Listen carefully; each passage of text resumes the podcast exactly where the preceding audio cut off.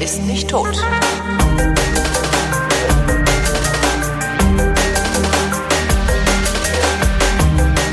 Willkommen zu einer völlig neuen Ausgabe der völlig neuartigen, brutal betonistischen, retrofuturistisch, ironisch, modernen, urbanen, lehrreichen Unterhaltungsmartini mit Tradition, die fast alle Fragen, die an fragen.vrind.de geschickt werden, vrindheitsgemäßig auch garantiert nicht zeitnah beantwortet. Hier ist die Vrindheit mit Alexandra Tobor. Und Holger Klein. Letztes Mal hast du mich so angepflaumt, dass ich die Musik ausmachen soll, darum habe ich die jetzt einfach abreißen Ach, lassen. hör doch mal auf. Es Ja, ja. geht doch einfach nur darum, dass die viel zu lange Das, lief. ach, papalapap. Außerdem, außerdem nervt das die Leute, wenn die Musik einfach so abreißt. Das finde ich sehr lustig. Boah, bei Better Call Saul gibt's ja dieses Intro und äh, das ist so extra auf schlecht gemacht. Also die, die Bildqualität ist schlecht, die Soundqualität ist schlecht und der Gag ist, dass die Melodie einfach abbricht und zwar ungefähr eine Sekunde, bevor sie sowieso zu Ende wäre. Und ich krieg da jedes Mal so einen Lachkrampf. Okay, dann Das ist ist gut. einfach nur gut. Also, also ich habe ja, also ich habe ja im Freundeskreis reichlich Autisten, die kriegen bei sowas ja regelmäßig den totalen Föhn. Also immer Okay. wenn irgendwie was nicht, ne, so ah, Struktur, mhm, mhm, mhm, und dann Ja. ist auf einmal die Struktur weg. Das ist immer sehr, sehr lustig. Super. Es gibt ja in Berlin diese, ich erzähle das immer sehr gerne, damit es auch der Letzte mitkriegt. In Berlin in den U-Bahnen ähm, es sind so Aufkleber auf den Scheiben, auf, auf den Fenstern.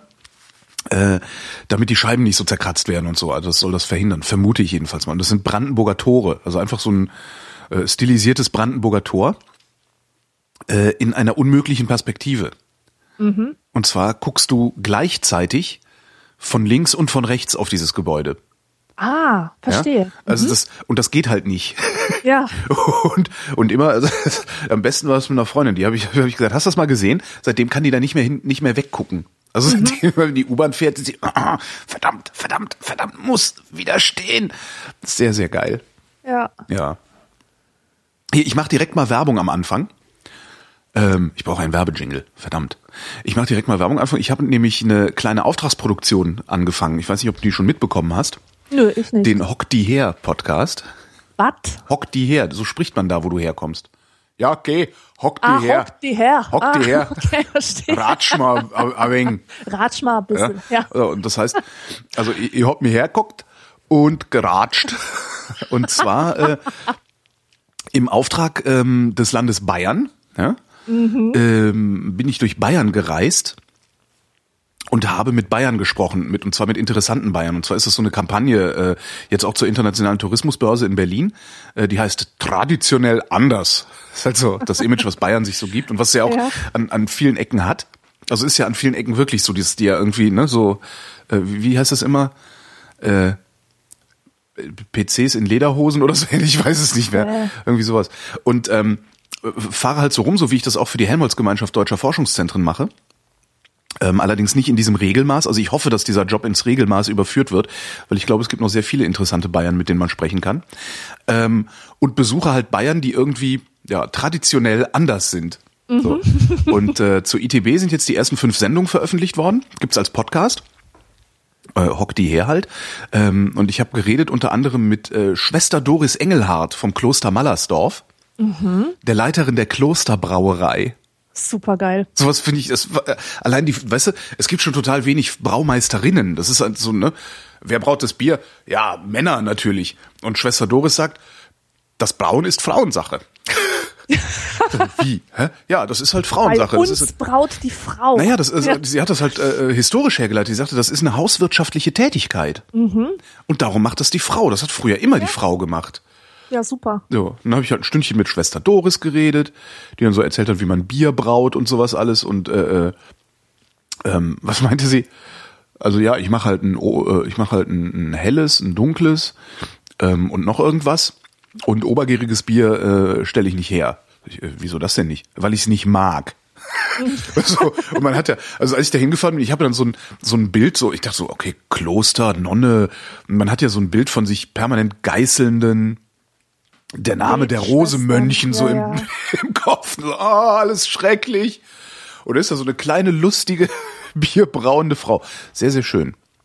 Außerdem habe ich geredet, ich, ich mache jetzt einfach weiter Werbung, natürlich in der Hoffnung, dass möglichst viele Leute das runterladen und der Auftraggeber sich denkt so, oh, das ist aber gut nachgefragt, dem erteilen wir noch mal mehr Aufträge, um diese Sachen zu produzieren, weil ich davon ja schließlich auch lebe. Ja. Ähm, dann war ich in einem Ort, der heißt Altenau. Ähm, das ist, äh, der ist in, das ist Oberbayern, glaube ich, gewesen. Nicht, dass ich jetzt Mist erzähle. Äh, doch, das müsste Oberbayern gewesen sein. Da haben die, ähm, da hat irgendwie in den, weiß ich, vor 15 Jahren oder so die Dorfwirtschaft geschlossen, die letzte. Weil Bayern hat ja Wirtshaussterben. Weil die Leute irgendwie alle Flatscreens haben und lieber zu Hause saufen. Und äh, irgendwie hat die Dorfgemeinschaft sich gesagt so, nee, das ist aber jetzt irgendwie doof, dass wir keine Kneipe mehr haben. Haben eine Genossenschaft gegründet, das Gebäude gekauft und in 22.000 Arbeitsstunden selber saniert. Also sie haben komplett eine Wirtschaft, komplett neu gebaut. So. Und dann haben die sich einen Wirt gesucht. Mit dem habe ich gequatscht. Auch sehr spannend. Ähm, dann mit einem, äh, Achtung, neues Wort, Metallblasinstrumentenmachermeister. Aha. Ja, Also Tuben und sowas Tuben, herstellt. genau, Tuben und Trompete. Sendungstitel. Tuben und Trompete. Stimmt, das Ja. ist stimmt, schöner Sender, stimmt. Direkt mal aufschreiben, damit ich es nicht vergesse. Warte mal. Tuben und Trompete. Ähm, ja, äh, was habe ich noch gemacht? Genau, wo war ich denn noch? Ich muss das hier mal durchscrollen. Genau, und dann war ich beim Typen, auch sehr geil, ähm, im Allgäu, in Pfronten. Ja. Äh, der ist Kuhschellenschmied. Was? Ach, Kuhschellen. Ja, die, ne, Ja. das sind Hm. nämlich gar keine Glocken, habe ich da gelernt. Weil ne, unser eins so, ja, Kuhglocke. Ähm, das sind nämlich Schellen, weil Glocken werden in einer Form gegossen und Schellen werden frei geschmiedet. Ach was. Ne, hätte ich auch nicht gedacht. Also so mit Hammer und. Genau, der macht ein so. Stück Metall wow. heiß und dann hackt er da so lange drauf rum, bis er eine halbe Schelle hat, dann hackt er auf einem anderen Stück drauf rum und die schweißt er dann zusammen. Aha. Ja. Also auch schön so und bla bla bla, ja, Kuhschellen, hm, also kann man, hab ich, habe ich gefragt, kann man davon leben? Sagt er, ja, nicht nur, aber äh, eigentlich bin ich ja sowieso Yoga-Lehrer. Ah,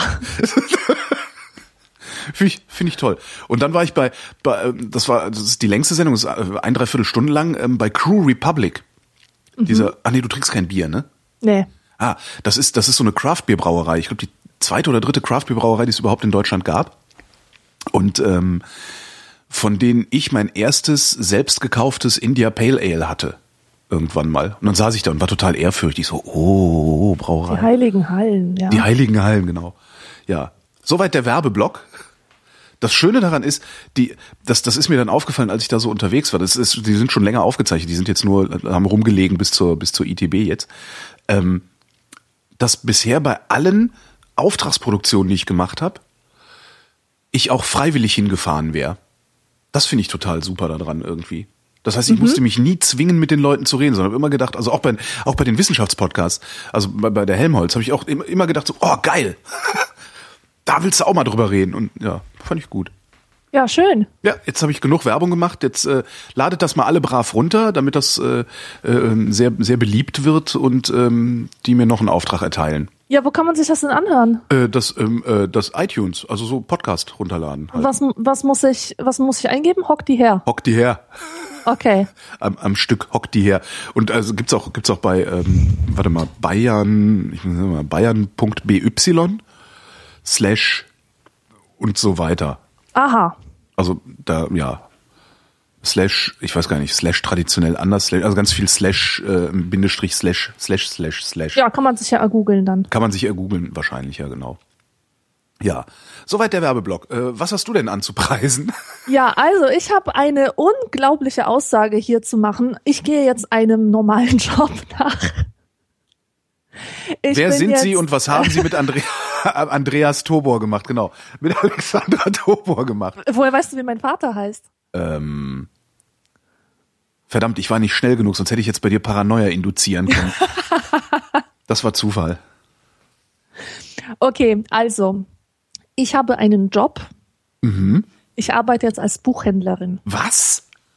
Tja, da guckst du, Das was? ist ja geil. Ja, ist auch wirklich geil. Das ist doch, ich meine, was gäb's denn Besseres für dich? Nichts, nichts. Ich bin selbst überrascht. Höchstens Ähm, regelmäßige Moderatorin eines soziologischen äh, Diskussionsabends oder so. Ja. Genau. Genau. Also das war ein ähm, Buchladen, der nach äh, Fachkräften gesucht hat.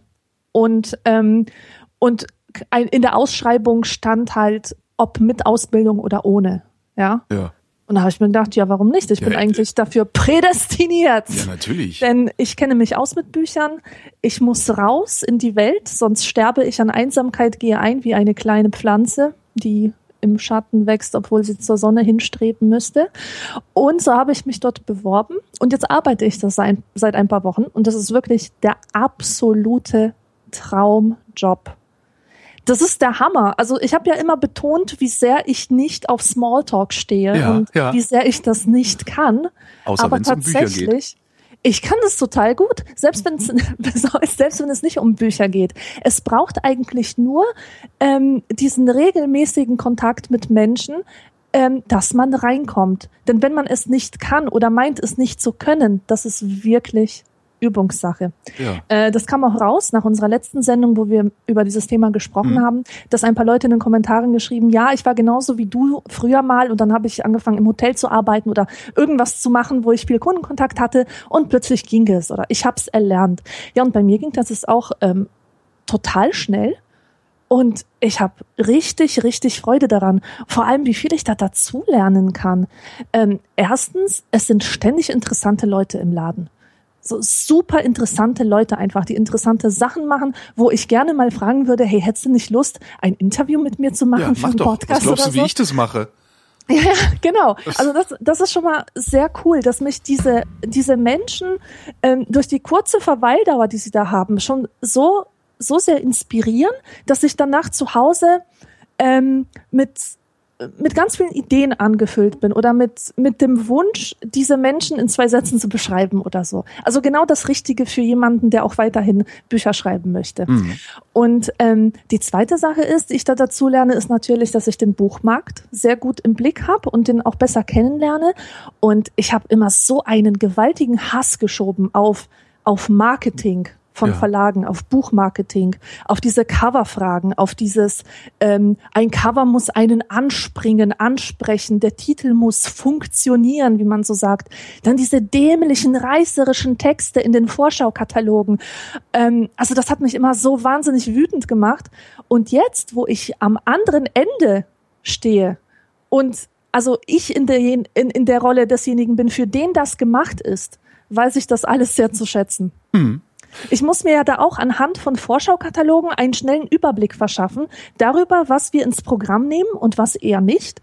Und ich habe da einfach nicht die Zeit für, mich mit jedem Titel ganz genau zu beschäftigen, sondern da muss mir wirklich eine Seite genau sagen, was ich von diesem Buch zu erwarten habe. Ja. Traurig ist es dann zu wissen, dass, dass dieser Job oft misslingt. Ich weiß es, weil mein Buch, äh, mein erstes Buch, komplett falsch und daneben vermarktet wurde. Der, äh, die Polen im Auto. Genau, genau. Wieso, wie ist denn das vermarktet worden und wie war es eigentlich gemeint? Ähm, was heißt gemeint? Das ist, das war halt so ein Kommunikationsproblem zwischen zwischen Autor und Verlag oder besser so ein ähm, so ein Konflikt um ähm, wirtschaftliche Interessen. Ich wollte ein Buch schreiben, das ähm, das durchaus doppelten Boden hat, das also nicht nur so so dahingeplapperter Scheiß ist, ja, Mhm. so, das habe ich erlebt. Niemand kennt mich, aber ich tue einfach mal so, als wäre ich eine berühmte Person, wo, wo jeder sich dafür interessiert, wann die erkältet war und welche Allergien sie hat, sondern Mhm. ich wollte einen echten Roman schreiben, der ähm, literarischen Ansprüchen genügt und der Menschen zum Nachdenken bringt. Also nicht nur zum Lachen, sondern auch zum Nachdenken. Und ähm, genau das war aber für dieses Buch nicht vorgesehen. Beziehungsweise der Verlag hat mein Manuskript oder die Idee, das Konzept meines Manuskripts nur deswegen gekauft, weil es in eine vorgefertigte Reihe passte, nämlich so eine Multikulti-Reihe. Ja. In der meistens Auslandskorrespondenten über ihr Jahr in China schreiben oder äh, ja. Haben die denn ähm, auch, hat, hat auch das Lektorat denn dein, dein Manuskript so weit geschleift, dass es dann trivial genug war? Oder hast du von Anfang an dann auch in die Trivialität geschrieben, weil du gar keine andere Wahl hattest? Nein, nein, ich habe von Anfang an die Strategie, des trojanischen Pferdes äh, verfolgt. Verstehe. Ich habe nie so hoch geschrieben, dass man sagen müsste, oh Gott, das müsste aber ein Hardcover sein. Also das müsste irgendwie Surkamp äh, oder irgendwie sowas. Also weißt du, hochwertige Liter Literatur. ja. So habe ich nicht geschrieben, sondern unterhaltsam. Und äh, gleichzeitig habe ich halt versucht, diese Klischees ähm, zu vermeiden und habe es auch geschafft, weil ich, ich kann so dümmlich eigentlich gar nicht schreiben, wie, wie in dieser Reihe ähm, generell geschrieben wird. Und mir wurde das auch nie zum Vorwurf gemacht. Also die Lektorin, die ich damals hatte, die hat mich die hat mir so ziemlich viel durchgehen lassen. Mhm. Eigentlich alles. Das heißt, Ja, aber das ist schade, weißt du, ich habe jetzt in, in dem Buchladen, wo ich arbeite, verkaufe ich natürlich auch mein Buch. Und ich erlebe am eigenen Leibe mit eigenen Augen, wie schwer vermittelbar dieses Buch ist. schwer vermittelbare Literatur, es ist auch ein schöner schwer Begriff. vermittelbar. Allein schon, wenn die Leute das Wort Polen lesen, wollen sie das Buch nicht, interessiert es sie nicht. Ja, weil es Aber einfach. Mhm. wie würdest du, wie, wie würdest du denn, wie würdest du es denn nennen, wenn du es nennen dürftest, wie du willst? Also, wie wäre der Titel des Buches? Keine Ahnung. Oh. Weiß ich nicht. Das ist ja, das ist ja das Gesamtbild. Ähm, weißt du, dieser Umschlag mit dem Titel, das, was es suggeriert, die Assoziation mit anderen Büchern aus dieser Reihe, die die Leute haben, äh, wo Menschen, denen dieses Buch sehr gefallen könnte, auf Anhieb sagen, ah nee, sowas lese ich nicht. Ja. Das ist nicht meins. Das ist so eine Sparte, die ist nicht für mich. So, das ist zu, zu sehr ein Leichtgewicht oder zu, zu belanglos oder so. Und Leute, die das dann gelesen haben, sagen dann oft, boah, wie gut, dass du mir das empfohlen hast oder wie gut, dass du mir das reingedrückt hast, denn von selber wäre ich im Leben nicht drauf gekommen, ein Buch über Polen zu lesen oder über irgendwelche Migranten aus Polen. Ja. Ich finde den Titel halt insgesamt eher fragwürdig. Also der Titel hätte mich abgeschreckt. Ja, genau. Die- das, also das wenn, suggeriert wenn, ja auch wenn ich so. so, einen- so Klappentext lese, so ja die Erlebnisse einer Spätaussiedlerin, ne, ne, ne, da würde ich denken, oh interessant, das gucke ich mir mal an, weil jemand sieht, guckt sich, guckt sich halt mein Land mit frischen Augen an. Ja? Ja. Wie dieses äh, war jetzt flog über Facebook so ein Projekt, wo sie, wo sie Flüchtlingen Einwegkameras gegeben haben und gesagt haben, hier fotografiert mal was, was euch auffällt hier in Deutschland. Und die Fotos haben sie dann zu so einem kleinen Video zusammengeschnitten. Ähm, sowas finde ich irgendwie ganz, ganz, ganz interessant. Aber so dieses sitzen vier Polen im Auto, das ist so, äh, kommt eine Frau beim Arzt, ne? Ja. Ja, ja, ja, genau. Und das äh, evoziert dann auch natürlich diese Harald Schmidt-Witze, die den Polen Mhm. enorm geschadet haben, äh, Mitte der 90er Jahre. Und was ich jetzt cool finde, bei Rowold ist das ja anders gelaufen. Ähm, obwohl ich ein polnisches Thema habe, von Anfang an haben sie es nicht als solches vermarktet. Äh, jetzt gerade wurde der Klappentext verfasst und da kommt das Wort Polen oder Polnisch erst im letzten Satz vor. Und so, dass man sofort weiß, das ist keine Geschichte, die man nur versteht, wenn man aus Polen kommt, sondern zufällig führt diese Story einen auch nach Polen. Ist denn der Titel ähm, nach deinem Sinne jetzt? Minigolf Paradiso. Ja, Absolut. Absolut nach meinem Sinn. Okay. Ich habe sie schon, ich habe sie schon auf der Wunschliste. Ach so. Ja, ist ja, also, ja. Aber dauert ja noch äh, ein Jahr, oder? Dezember, ja. ne? Nein, was? Nein, nein, nein, nein, nein, nein. 21. Mai kommt es raus. 21. Das Mai? Bei, bei Amazon ist das ist eine ganz alte alte Angabe. Ah, okay. Also die ähm, nehmen die Daten immer von von von der Verlagsseite ziehen die sich immer, aber das machen die nicht jeden Tag, Verstehe. sondern alle paar Monate oder so. Und deswegen ist das noch nicht aktualisiert. Aber das Buch kommt am 21. Mai. Ach ja, dann. Frü Frühlingslektüre. Wie, äh, wie oft arbeitest du denn im Buchladen? So richtig Vollzeit? Nee, Teilzeit. Genau Teilzeit. Einfach 20 Stunden die Woche. Jeden Tag oder drei Tage? Also Drei Tage. Drei Tage. Drei ganze Tage dann sozusagen. Ja, ungefähr. Mehr oder weniger. Cool. Ja, Ja. Das finde ich super. So richtig mit Lohnsteuerkarte und so und, und krankenversichert und, und Ja, ja. Ach, herrlich. Absolut herrlich. Das, das irritiert mich jetzt ehrlich gesagt ein bisschen, weil damit habe ich nicht gerechnet. Ja, mich auch, fragt mich mal. Ich hätte nie gedacht, dass ich irgendwann mal ein, einem normalen Job nachgehen würde und es mir das Spaß machen würde, beziehungsweise dass es mich nicht aggro machen würde, weil bis jetzt sind alle Jobs, die ich gemacht habe, für den Arsch gewesen. Ja, irgendwann wird alles langweilig. Ja, genau. Und diese Beschäftigung bietet mir wirklich so viel Abwechslung. Das ist permanenter Input, den Ja. ich da habe. Darum, darum mache ich das mit dem Podcasting auch so gerne. Das wird mir nie langweilig. Ja. Ja, Ach, herrlich. Pardon, ich kriege gerade Erkältung. Äh, wollen wir mal? ja, da wollen wir mal. Gut. Eine Frage von Lukas. Hallo Holgi, hallo Alex. Bei welchem Sportevent wart ihr zuletzt live im Stadion oder in der Halle? Lol. Du Ich habe das, ich hab das noch nie gemacht. Noch nie. Nie in meinem Leben war ich bei einem Sportevent in einer Halle.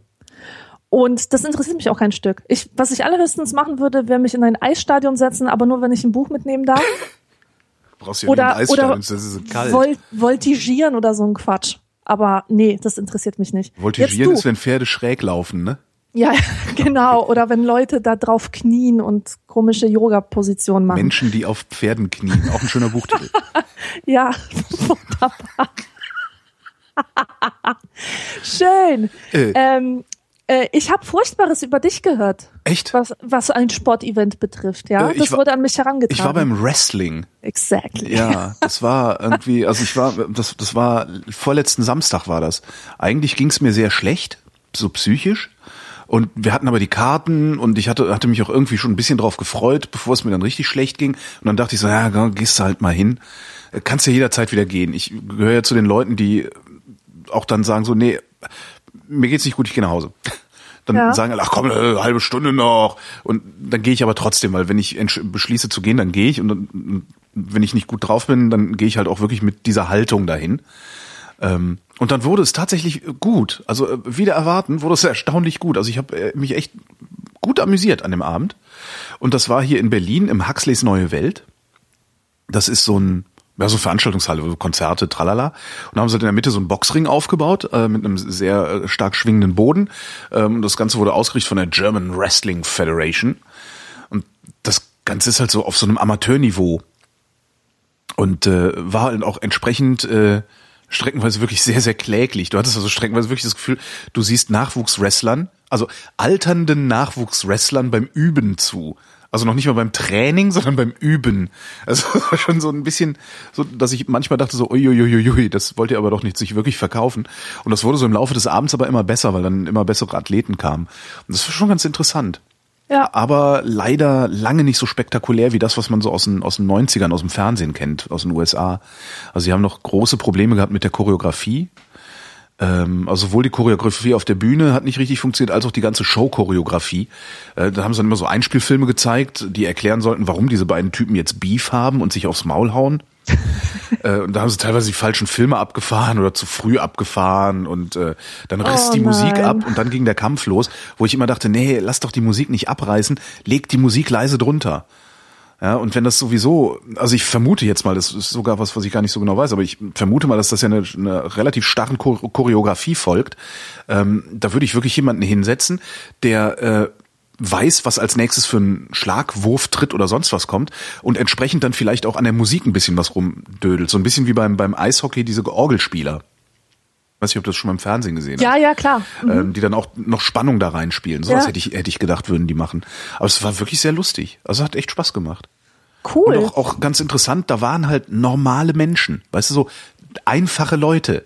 Und da war halt nicht alles voller irgendwie Abiturienten, äh, die damals wie so wie bei Gildo Horn damals so voll ironisch alles nur genommen haben. Weißt du, das, da wirst du ja bekloppt von irgendwie. Und da waren halt total viele ganz stinknormale Menschen, jede Altersgruppe, wirklich, da liefen auch Kinder rum jede Altersgruppe, äh, auch so, kannst ja immer nur nach Äußerlichkeiten gehen, aber ich versuche so quer durch alle Schichten und die hatten halt Spaß. Einige haben das Bier ernst genommen, äh, einige haben es natürlich ironisch genommen, und aber das war wirklich sehr schön. Also nicht so, ja, es war eine sehr unverkrampfte Sache. Also es hat mir doch sehr gut gefallen. Das, was richtig schlimm war, waren die Getränkepreise. Was hat das gekostet? Ein Bier wollten die vier Euro für haben. Ah, okay, Festivalpreise. Ich, genau, Festivalpreise. Und das fand ich ja so ein bisschen viel. Ah, doch, die Bar war auch immer leer. Also, das ist dann auch ein bisschen, ja. Das war das letzte Mal, dass ich äh, bei einem Sportevent war. Und davor bin ich, als es noch die NFL Europe gab, die National Football League, bin ich sehr oft zu Spielen von Berlin Thunder gegangen, weil ich American Football sehr mag. Also ich mag ähm, lineare Mannschaftssportarten. Mhm. Also Fußball ist ja, ist ja, weiß nicht, was ist das Gegenteil von linear? Kraut und Rüben. Ähm, Fußball ist ja Kraut und Rüben. Ne? Also da, wer den Ball hat, der ist halt gerade, greift halt gerade an, aber auch nicht unbedingt. Kontingent, sagt man. Kontingent, okay. Der, der greift halt gerade an, aber auch nicht unbedingt. Kann auch sein, dass der gerade irgendwas anderes vorbereitet und so. Ne, ne, ne. Und bei so Sportarten wie Football oder Baseball ist es ja so, dass du, du hast eine definierte Angreifermannschaft und eine definierte Ab Abwehrmannschaft. Und das finde ich total klasse. Da kann ich mich irgendwie besser reindenken, weil ich von schlichtem Gemüte bin. Ähm, und da bin ich echt immer gerne hingegangen. Das hat auch so geilen Volksfestcharakter. Weißt du, war dann irgendwie Anpfiff um, weiß ich nicht, 18 Uhr oder so.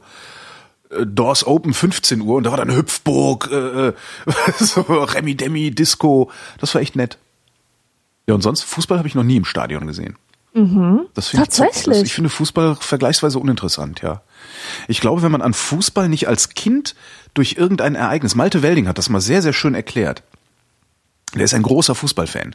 Ähm, das, das Tolle an Malte ist, der, der kann halt auch über Fußball in einer Weise reden, dass du völlig fasziniert bist davon. Und der hat mal gesagt, er sei zum Fußball gekommen, weil ähm, das, das hat irgendein Spiel, ich weiß gar nicht, was das war, irgendwie so dritte Liga, da wo er herkommt, aus der Ecke von Aachen kommt er. Ähm, dritte Liga oder irgendwie sowas. Und immer wurde gesagt, ja, die Mannschaft, ey, die haben, die haben jetzt schon verloren, die brauchen gar nicht anzutreten. Das da ist der Top-Favorit, die haben eh verloren. Und dann wäre er bei diesem Spiel gewesen und dann hätte die Mannschaft, von der alle gesagt haben, sie würden verlieren, hätte gewonnen. Und dann hätte es bei ihm so Klick gemacht und er hätte festgestellt, das ist ein Spiel, das eben doch immer äh, ungewiss ausgeht. Irgendwie. Und das aber als Kind und das hatte ich nicht. Also ich komme nicht aus einer Fußballfamilie ähm, und habe darum nie so eine so eine Affinität zu Fußball entwickelt.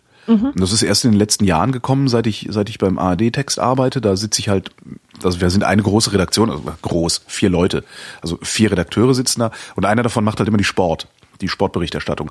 Und dadurch kriege ich halt mit, was beim Fußball passiert und so.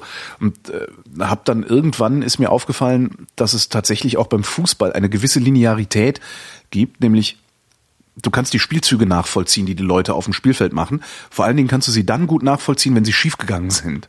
Und das fand ich dann ganz interessant. Aber ich fand es nie interessant genug, um ins Stadion zu gehen. Dazu ist mir das Ja. auch zu aggressiv. Ja, auch, auch vom Publikum Ja, aus, gell? ja, ja, das Publikum, die An- und Abreise, also ich sehe dann immer, also das ist ja, wenn dann Hertha BSC Berlin spielt und ich zufälligerweise mit der S-Bahn fahre, die, die, die, die S-Bahn, die führt so äh, Richtung Olympiastadion, an der ich wohne, ähm, sehe ich halt immer die Kuttenträger, die sich benehmen wie die Axt im Walde. Und da habe ich dann schon immer zu viel.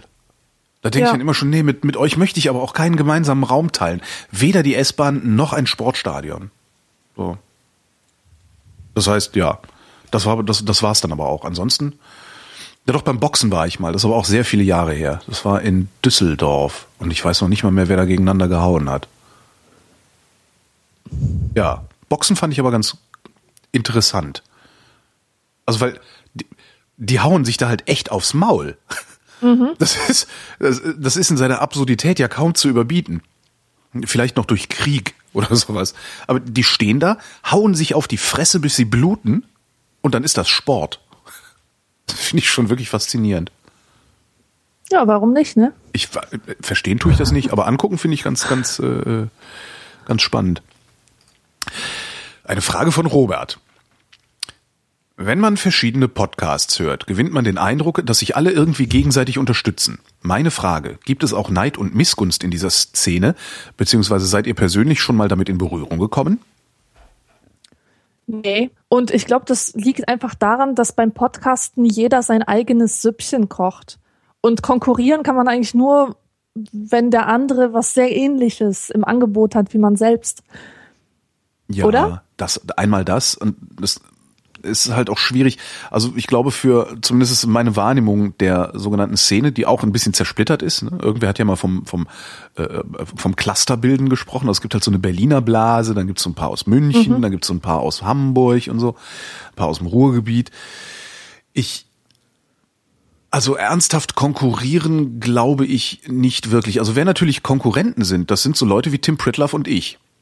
Ja, weil wir machen, weil wir machen, ähm, und wir, wir machen halt die gleichen Sachen. Wir machen Wissenschaftspodcasts. Ja. Das heißt, wenn sich jetzt irgendeine Forschungseinrichtung überlegt, wir würden gerne Wissenschaftspodcasts machen, dann kriegt der Tim eine Mail und ich kriege eine Mail. Und dann sagen wir, mach doch mal ein Angebot. So, und dann mache ich natürlich das bestmögliche Angebot, Tim macht das bestmögliche Angebot und einer von uns beiden kriegt dann den Job. Ja. Ne? So hat äh, Tim sich mit Sicherheit geärgert, dass er nicht für die Helmholtz arbeitet. Und ich ärgere mich, dass ich nicht für den äh, Stifterverband arbeite, für den Tim arbeitet. Das heißt, da gibt's natürlich Konkurrenz. Nichtsdestotrotz sind Tim und ich befreundet. Ja. So.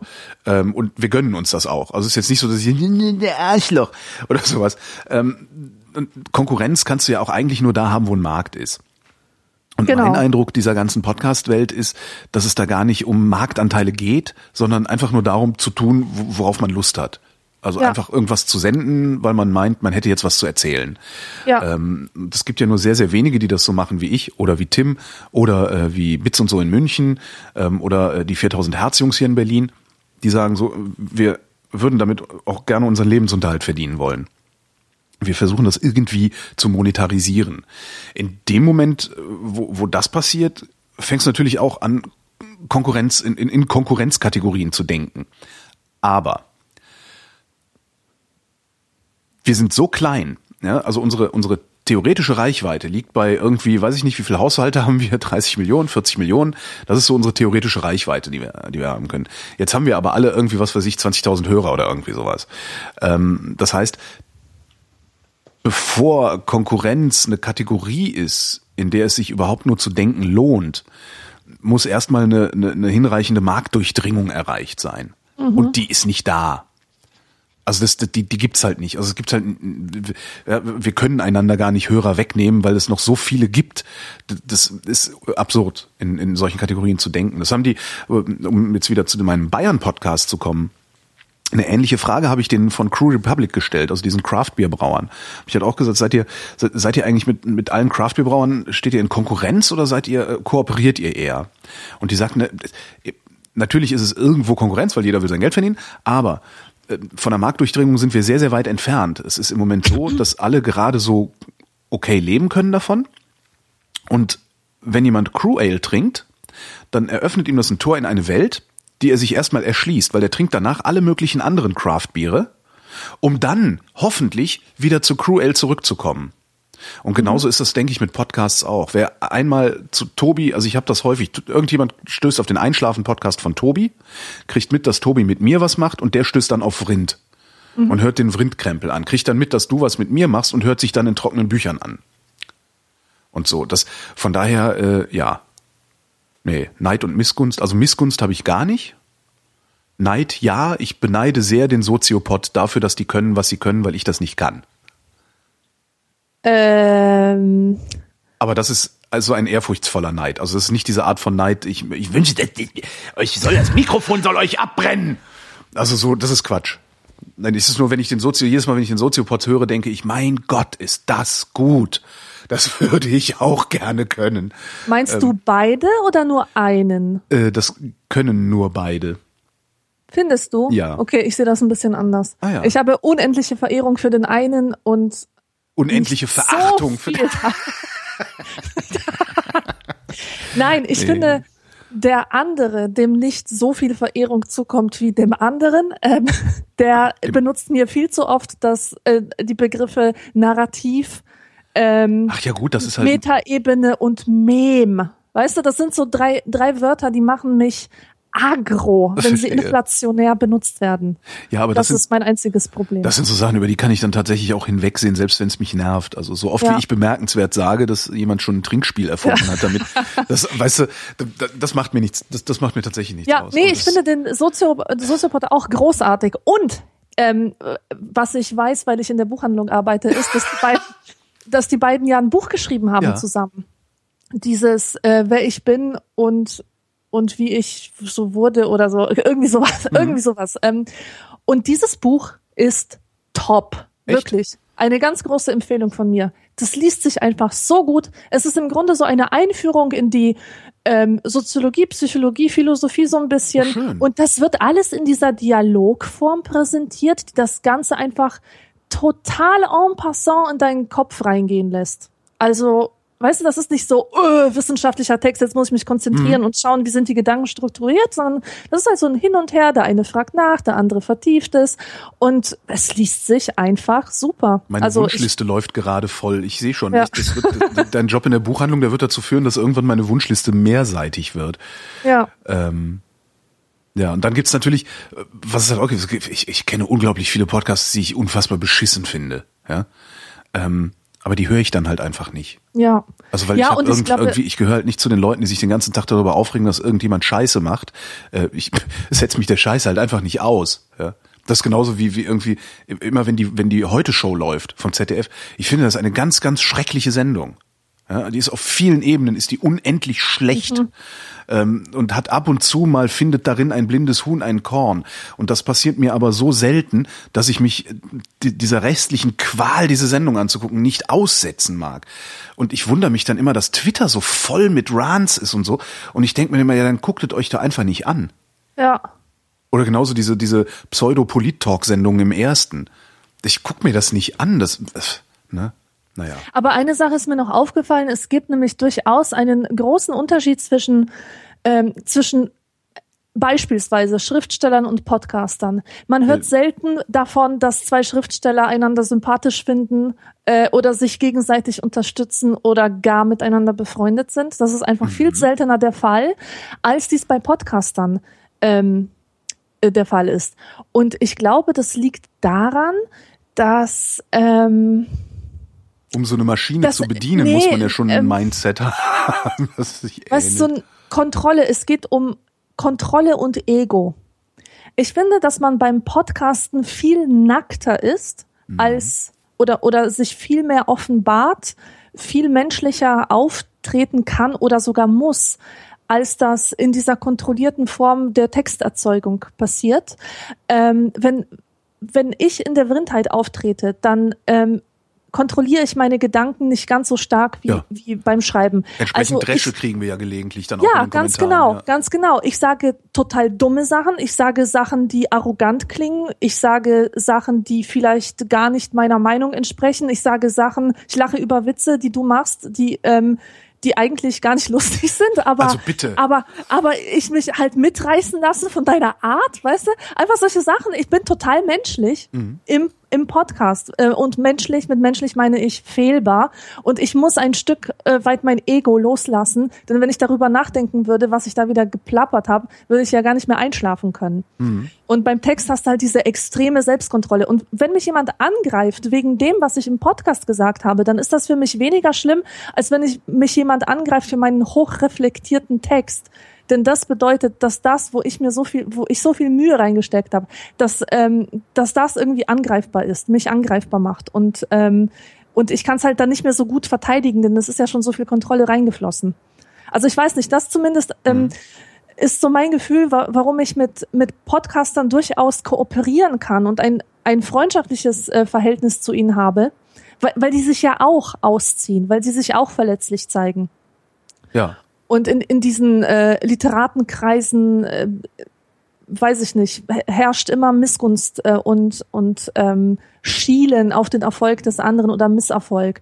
Mhm. Mit welcher Lust da ähm, Ein-Sterne-Rezensionen gelesen und verfasst werden und so weiter. Ja.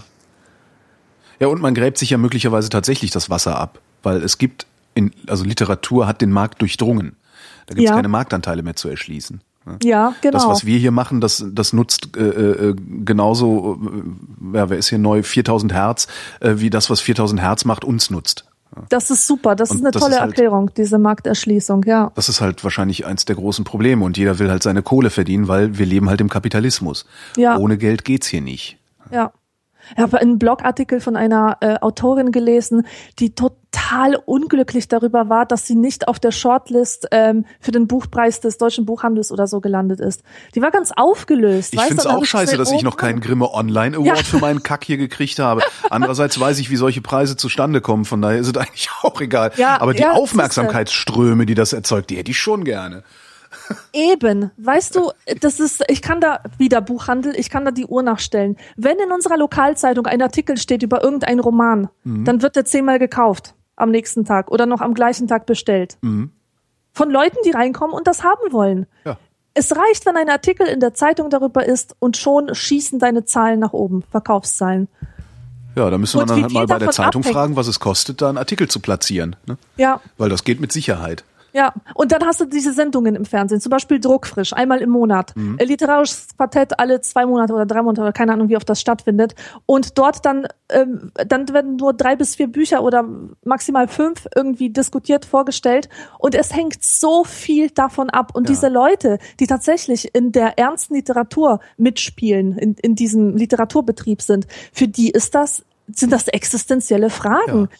Sie plagen sich mit Ängsten um. Was ist, wenn mein Buch nicht besprochen wird oder schlecht besprochen wird oder gar nicht erst diskutiert wird? Und dann kommt so eine Hegemann um die Ecke, ne? Ja.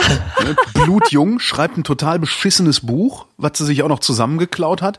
Und die ganzen alten, geifernden Lustgreis-Feuilleton-Säcke äh, schleudern sich einen auf die und loben die in den hohen Himmel. Das ist eigentlich, das Wahnsinn, ist, seit, seit Helene Hegemann kann ich ja keine Buchkritiken äh, in der Zeitung mehr ernst nehmen. Ja. Äh, Weil das haben sie halt nicht hochgeschrieben, weil es ein geiles Buch war, sondern weil sie gerne alle mal an die Kleine gegrabbelt hätten. Ja. Entschuldigung, liebe Feuilletonisten, es tut Aber mir sehr leid. die, also die jetzt nicht so. Die Ronja von Rönne vielleicht, aber die doch nicht. Ach, Ähm, ich glaube, das ist denen dann egal. Ab einem bestimmten Alter, da bist du dann halt auch anspruchslos. Ne? okay, äh, junge Schriftstellerin, Genau. ne? Das ist ja so, ah, so. Frischfleisch. Ähm, ich hoffe, dass ich niemals im Feuilleton auftauchen werde. Aber ich hoffe, dass du im Feuilleton auftauchen wirst. Oh, niemals. Ich möchte dann, ich möchte Doch, da du nicht sollst rein. reich werden mit deiner Kunst. Himmelarsch. Ja, ja, das ist schön, aber es, ähm, es gibt Leute, die denken, ach, ich möchte Bücher schreiben, die im Hardcover erscheinen bei Hansa oder bei Surkamp oder bei, keine Ahnung. Und zu denen gehöre ich Rowold, definitiv nicht. Rowold. Ich sage, ja, ich sage Rowold Taschenbuch, das ist genau mein Format. Ich will nicht mehr haben. Gut, vielleicht eine Klappbroschüre irgendwann. Aber ich will nicht so ein Autor werden, der dann von der FAZ besprochen wird und von der Süddeutschen und von, vom literarischen Quartett Na, Gott Süddeutsche bewahre. geht ja noch. Ja, kommt drauf an, in welchem Kontext. Es, es gibt halt in der Süddeutschen äh, das, das, das Magazin, ja. Wenn Ja. das dort in der Literaturbeilage auftaucht, meinetwegen. Ich, ich habe einfach überhaupt kein Interesse daran, als Literatin berühmt zu werden. Ich will jemand schreibt, der ich will jemand sein, der Bücher schreibt, die Menschen Freude machen. Ja. Und das Ah, ist jetzt alles. verstehe ich, was du meinst. Okay. Ja? Ja, jetzt Okay. habe ich es verstanden. Ja. Ja. Und ich pfeife drauf, ob, ähm, ob man mich später in irgendwelchen äh, Universitätsveranstaltungen thematisiert oder nicht. Als Begründerin irgendeiner Bewegung oder so. Ja. Nee, ja, das kann ich nachvollziehen. Aber wahrscheinlich geht's gar nicht ohne, oder? Also wahrscheinlich musst du dann irgendwie in so einer, so einer komischen Zeitung besprochen werden, ähm, um überhaupt genügend Aufmerksamkeit zu bekommen, um dann wieder Bücher schreiben zu können, die den Leuten Freude machen. Ja, eigentlich schon. Weißt du, ich, ich will halt Leser haben. Ja. Diese Surkamp-Autoren, die haben keine Leser. Die haben Nee, Schafe. Die haben Bücher kauft man, damit die im Billigregal farblich schön sortiert. Eben, das will doch keiner lesen. So ein Geschwurbel wie Theresia Mora oder so, ähm, die hat irgendwie den deutschen Buchpreis be Ah. äh, bekommen oder äh, keine Ahnung, was das war. Aber das war für mich unlesbarer Scheiß. Oder dieses, ähm, dieses äh, irgendwas mit der RAF, Rote Armee Fraktion, äh, bla, so ein äh, langer Titel, experimenteller Text. Niemand hat Freude an solchen Texten. Die, die werden nur geschrieben, damit das Feuilleton darüber schreiben kann. Ja. Und ich verachte das. Ich möchte das nicht. Eine Frage von Björn. Was wäre eure Henkersmahlzeit? Was besonders Leckeres müsste das sein, oder? Das, also was, was ist das genau? Ich weiß gar nicht, was das, was Mit das was, ist. wie, was, Es- die Henkersmahlzeit, das letzte Essen, das du kriegst, bevor du hingerichtet wirst. Kann man sich das aussuchen? Ich weiß es ehrlich gesagt nicht, ich bin noch nie hingerichtet worden. Okay, also nehmen wir mal an, nehmen wir mal an, man könnte es sich aussuchen. Ich habe keine Ahnung. Gibt so viel leckeres Zeug. Äh, wahrscheinlich irgendwas Thailändisches oder Vietnamesisches, was so richtig geil Schärfe drin hat. Da kann ich noch mal die alle Sinne spüren. Und wie der Schweiß. Naja, gut, wahrscheinlich schwitze ich dann sowieso vor Stress. Keine Ahnung. Oder Lachs mit Bratkartoffeln. Irgendwas mit Valium wahrscheinlich, ne? Ich Ja, weiß auch auch nicht. Also das ist halt, ist das die Frage nach dem Lieblingsessen? Also was, wa- wa- ich glaube, wenn ich, wenn ich, wenn ich in einer Stunde hingerichtet würde oder morgen hingerichtet würde, ich glaube, dann wäre mir ziemlich egal, was ich heute esse. Ja. Das ist auch, auch eine, eine Form der, des Hypothetischen. Ich glaube, man kann sich gar nicht vorstellen, wie das ist. Wenn man hingerichtet wird. Ja, aber sonst Kartoffeln mit Quark. Kartoffeln mit Kräuterquark. Aber frisch. Du immer mit deinen Kartoffeln mit Kräutern. Ja, das kann ich immer. Das macht mich glücklich. Das ist ein Essen, nach dem ich immer zufrieden bin. Okay. Ja, bei mir sind es Bratkartoffeln. Also wir sind da ziemlich auf der, auf der gleichen Wellenlinie. Einigen wir uns auf. Bratkartoffeln mit Kräuterquark. Andreas fragt, was war eigentlich, mal abgesehen vom Internet, die letzte wirklich bahnbrechende Erfindung der letzten Jahre? Das ist voll die gute Frage. Weißt du warum? Nein? Weil, weil sie nicht klar zu beantworten ist. Ähm, äh, ich habe letztens von der Unterscheidung gehört, äh, zum ersten Mal zwischen horizontalen und vertikalen Innovationen.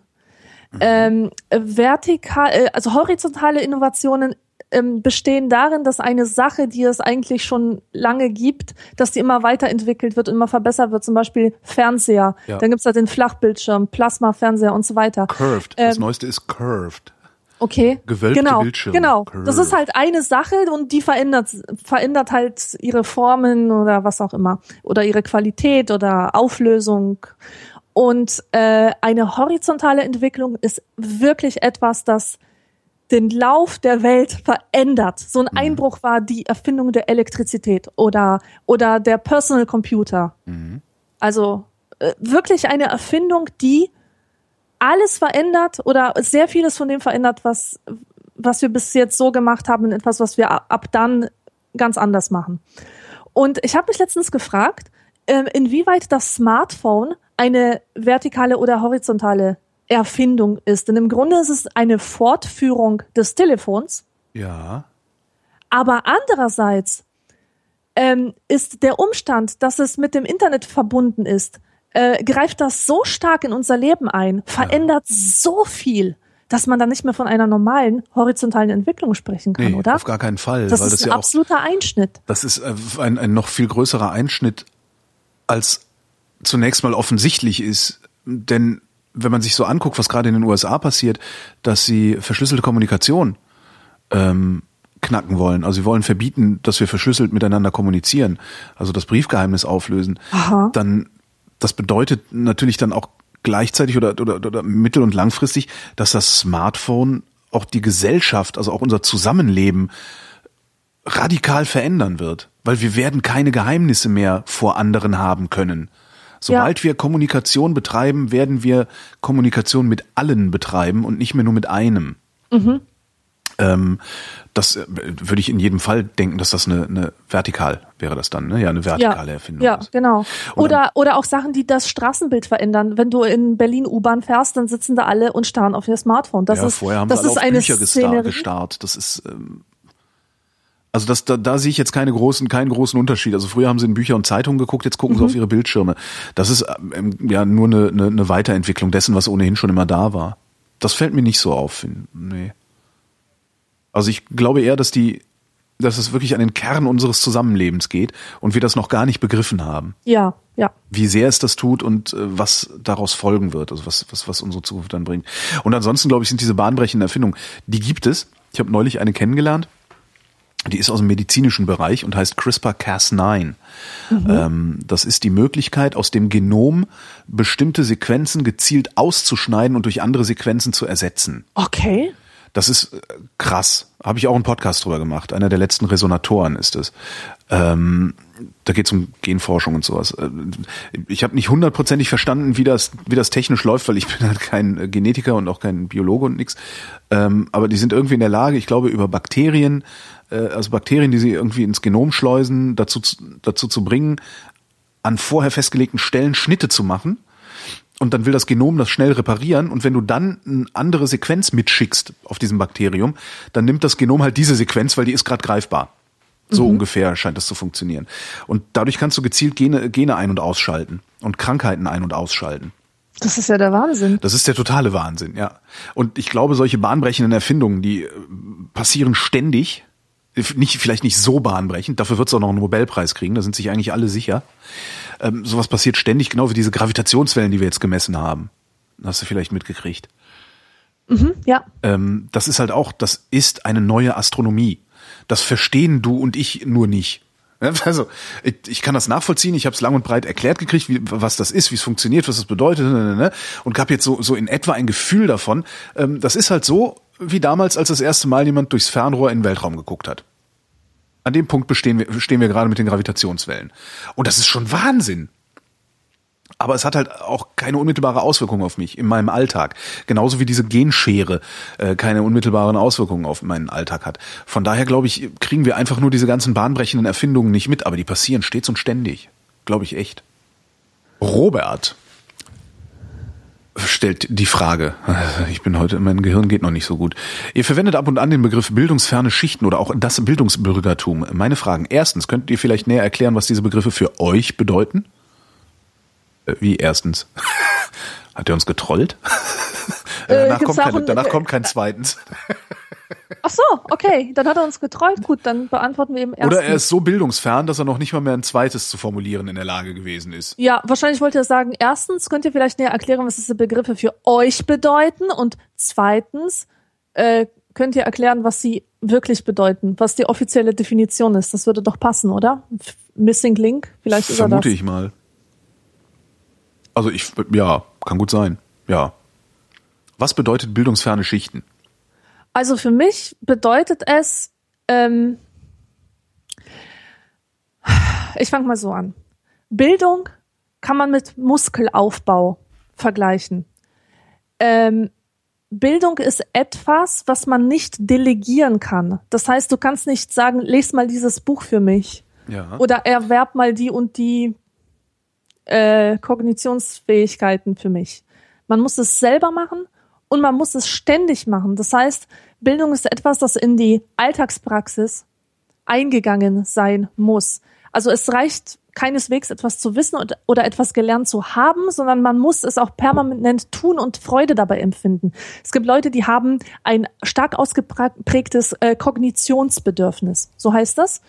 Und demgegenüber Leute, die nicht so gerne nachdenken, die irgendwie denken, ach nee, ist doch alles viel schöner, äh, wenn wenn alles eine Illusion ist oder die rosarote Brille, ich mir aufgesetzt habe, wenn die halt auf meiner Nase bleibt.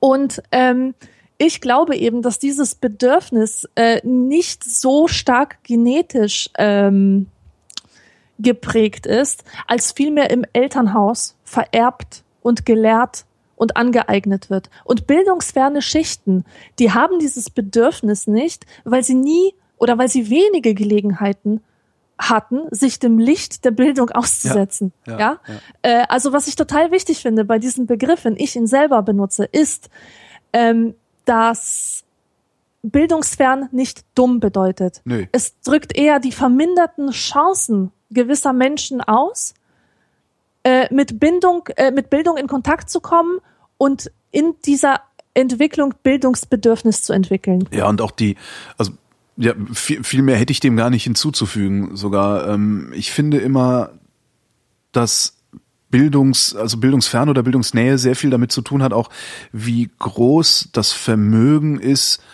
zu abstrahieren, auch von sich selbst Ja, äh, zu ja, abstrahieren. Also wie, wie groß die äh, Denk, Denkbereitschaft ist, sagen wir mal so. Also weil du, du sagtest ja auch, es hat nichts mit dumm oder, oder nicht dumm zu tun.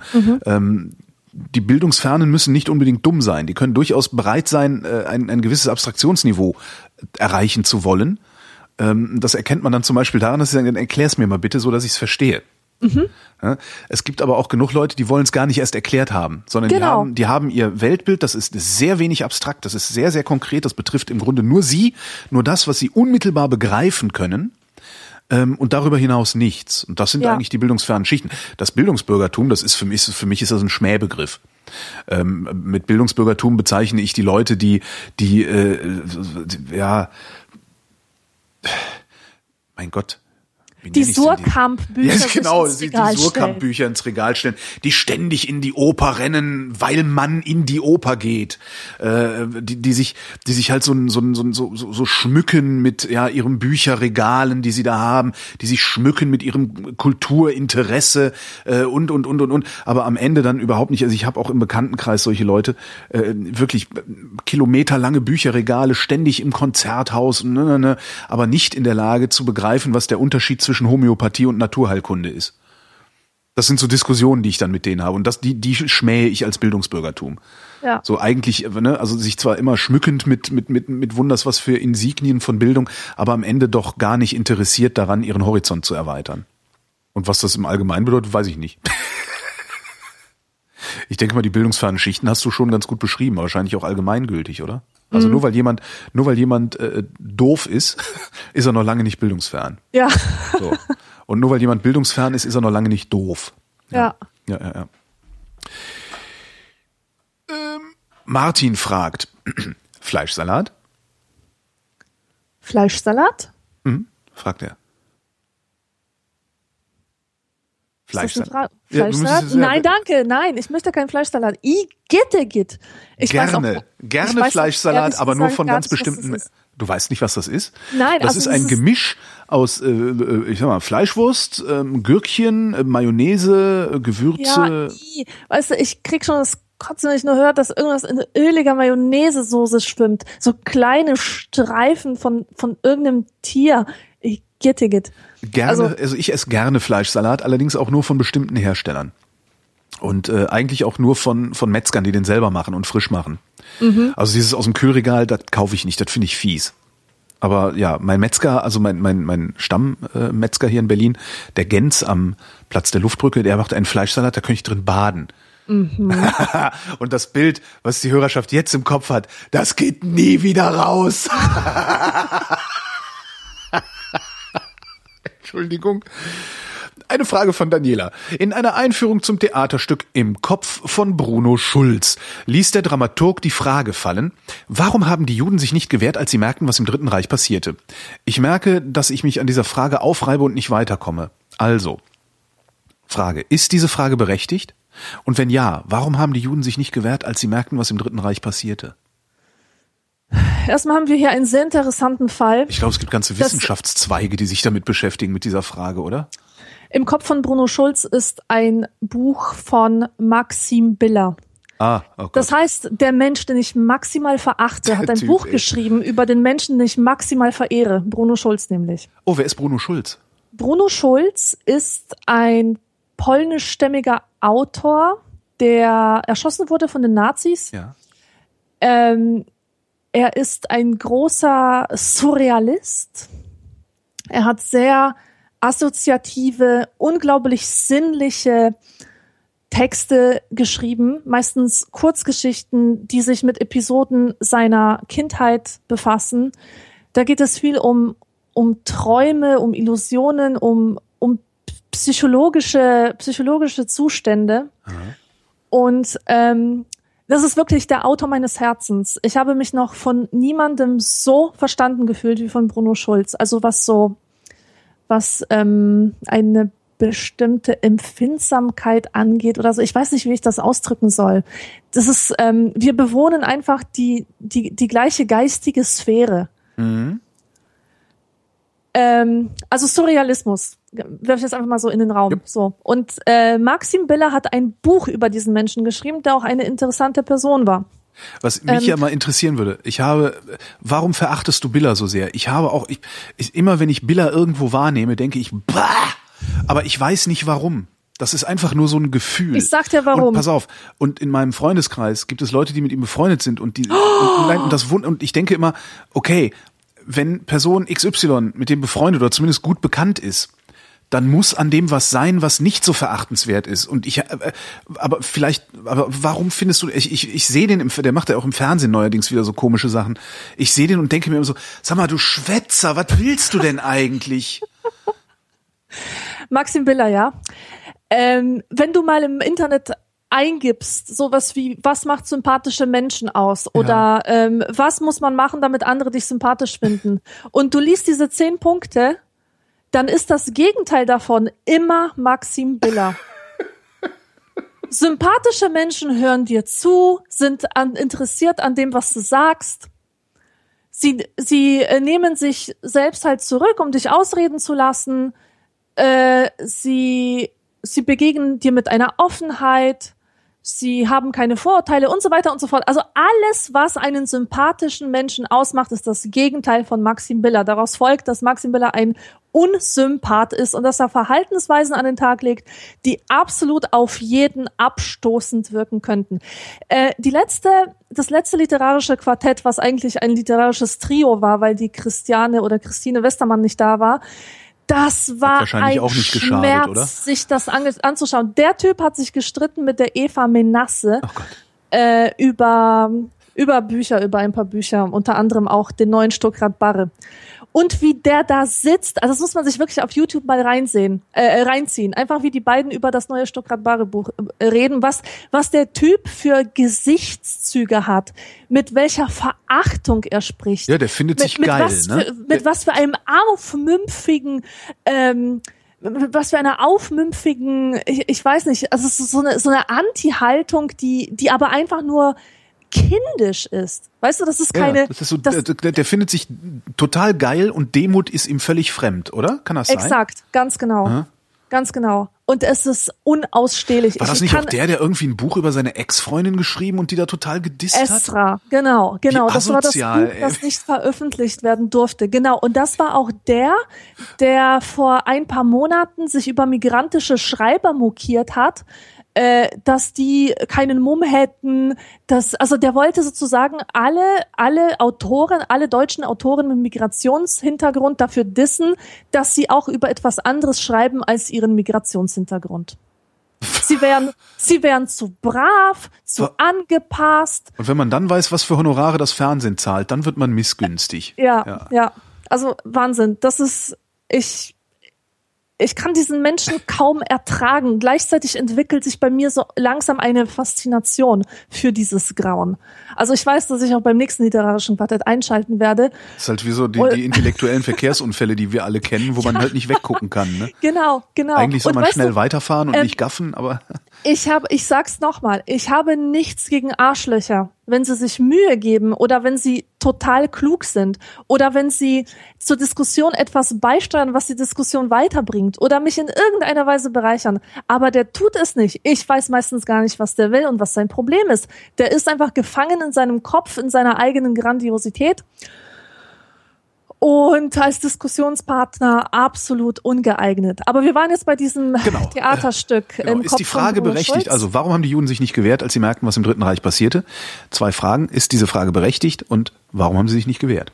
Natürlich ist diese Frage berechtigt, auch wenn sie sicher ähm, ähm, wehtun könnte, ähm, Menschen, die vom Judentum äh, betroffen sind. Ach, schön. Ja, also, Plötzlich fuhr das Judentum in mich hinein. nein, also bei, bei mir ist es, ähm, also wenn, wenn ich das höre, ich höre immer wieder die Frage von durchaus offenen, interessierten Menschen, sag mal, Alexandra, du als feministisch gebildete, ja, Ja. Warum haben sich denn die Frauen in all den Jahrhunderten der Geschichte nie gegen ihre Unterdrückung gewehrt? Das ist so die gleiche Frage. Da denke ich Mhm. Erstmal, ja, ja. Schluck. Ja, als, als weiblich Betroffene denke ich Schluck. Und, äh, und fühle mich, ähm, Weiblich betroffen ist auch schon für diese ganzen Gender-Spinner, die Ja. immer sagen so, ja, ich bin ja cis-Dings XY Weiblich äh, positioniert. positioniert. Ach, ich bin männlich betroffen. Super, ja, danke. Also ich fühle mich von Ja. dieser Frage äh, meistens beleidigt, weil es ist so, äh, ähm, hallo, denk doch mal nach, ja? ja, das denk ist so ein doch kümmere dich doch nach. gefälligst um dich selbst, Ja, dann muss ich warum mich nicht um soll dich ich kümmern. meine Unterdrückung erklären? Das ist, das ist auch etwas, was, wo, wo ich dann die Schwarzen komplett verstehe. Ähm, wenn, wenn sie sagen, ähm, ich, ich glaube, das hat auch diese Noah, wie So. heißt sie? Äh, genau, in irgendeinem Artikel vor gar nicht so langer Zeit gesagt, dass die Unterdrückten immer in der Lage sind, ihre Unterdrückung den anderen erklären zu müssen. Und das ist, das ist etwas, was scheiße ist. Aber wie auch immer, wir waren jetzt bei diesen Frauen. Ja, Na, warte und mal, warum hat warte sich mal, wenn, warte, äh, wenn am Ende, das ist ja, also natürlich musst du das erklären. Also äh, natürlich muss der Unterdrückte dem Unterdrücker erklären, dass er unterdrückt wird, weil der Unterdrücker merkt das doch gar nicht. Für den ist das doch Normalität. Ja, das ist Also wahr. das heißt, du Aber musst, du musst am Ende musst du ja tatsächlich eine Antwort haben. Das ist das, Entschuldigung, du unterdrückst mich gerade. Das ist, wieso unterdrücke ich dich? Ich habe das doch immer so gemacht. Dann müsstest du doch wenigstens eine Antwort geben können, die sagt, ja, das mag sein, dass du das immer so gemacht hast. Es hat mir aber auch immer wehgetan. Und jetzt habe ich zum ersten Mal die Kraft, mich aufzulehnen. Ja, Also so weit, so weit muss doch, aber die, die, ich sag mal, so weit musst du doch dich auch in der Erklärungspflicht sehen dann in dem Moment, oder ich nicht? sehe das, ich sehe das auch so. Aber wenn man seit Jahren, vielleicht Jahrzehnten ständig gedrängt wird, seine Unterdrückung zu erklären. ja gut, das ist natürlich, ja, das ist das. Beziehungsweise wie es ja. auch Maxim Biller von den migrantischen Schreibern handelt, ja, Ja, dass ja. sie sich ständig mit ihrem Migrationshintergrund ähm, äh, befassen müssen, Das weil das halt ihre Quatsch. Daseinsberechtigung ist.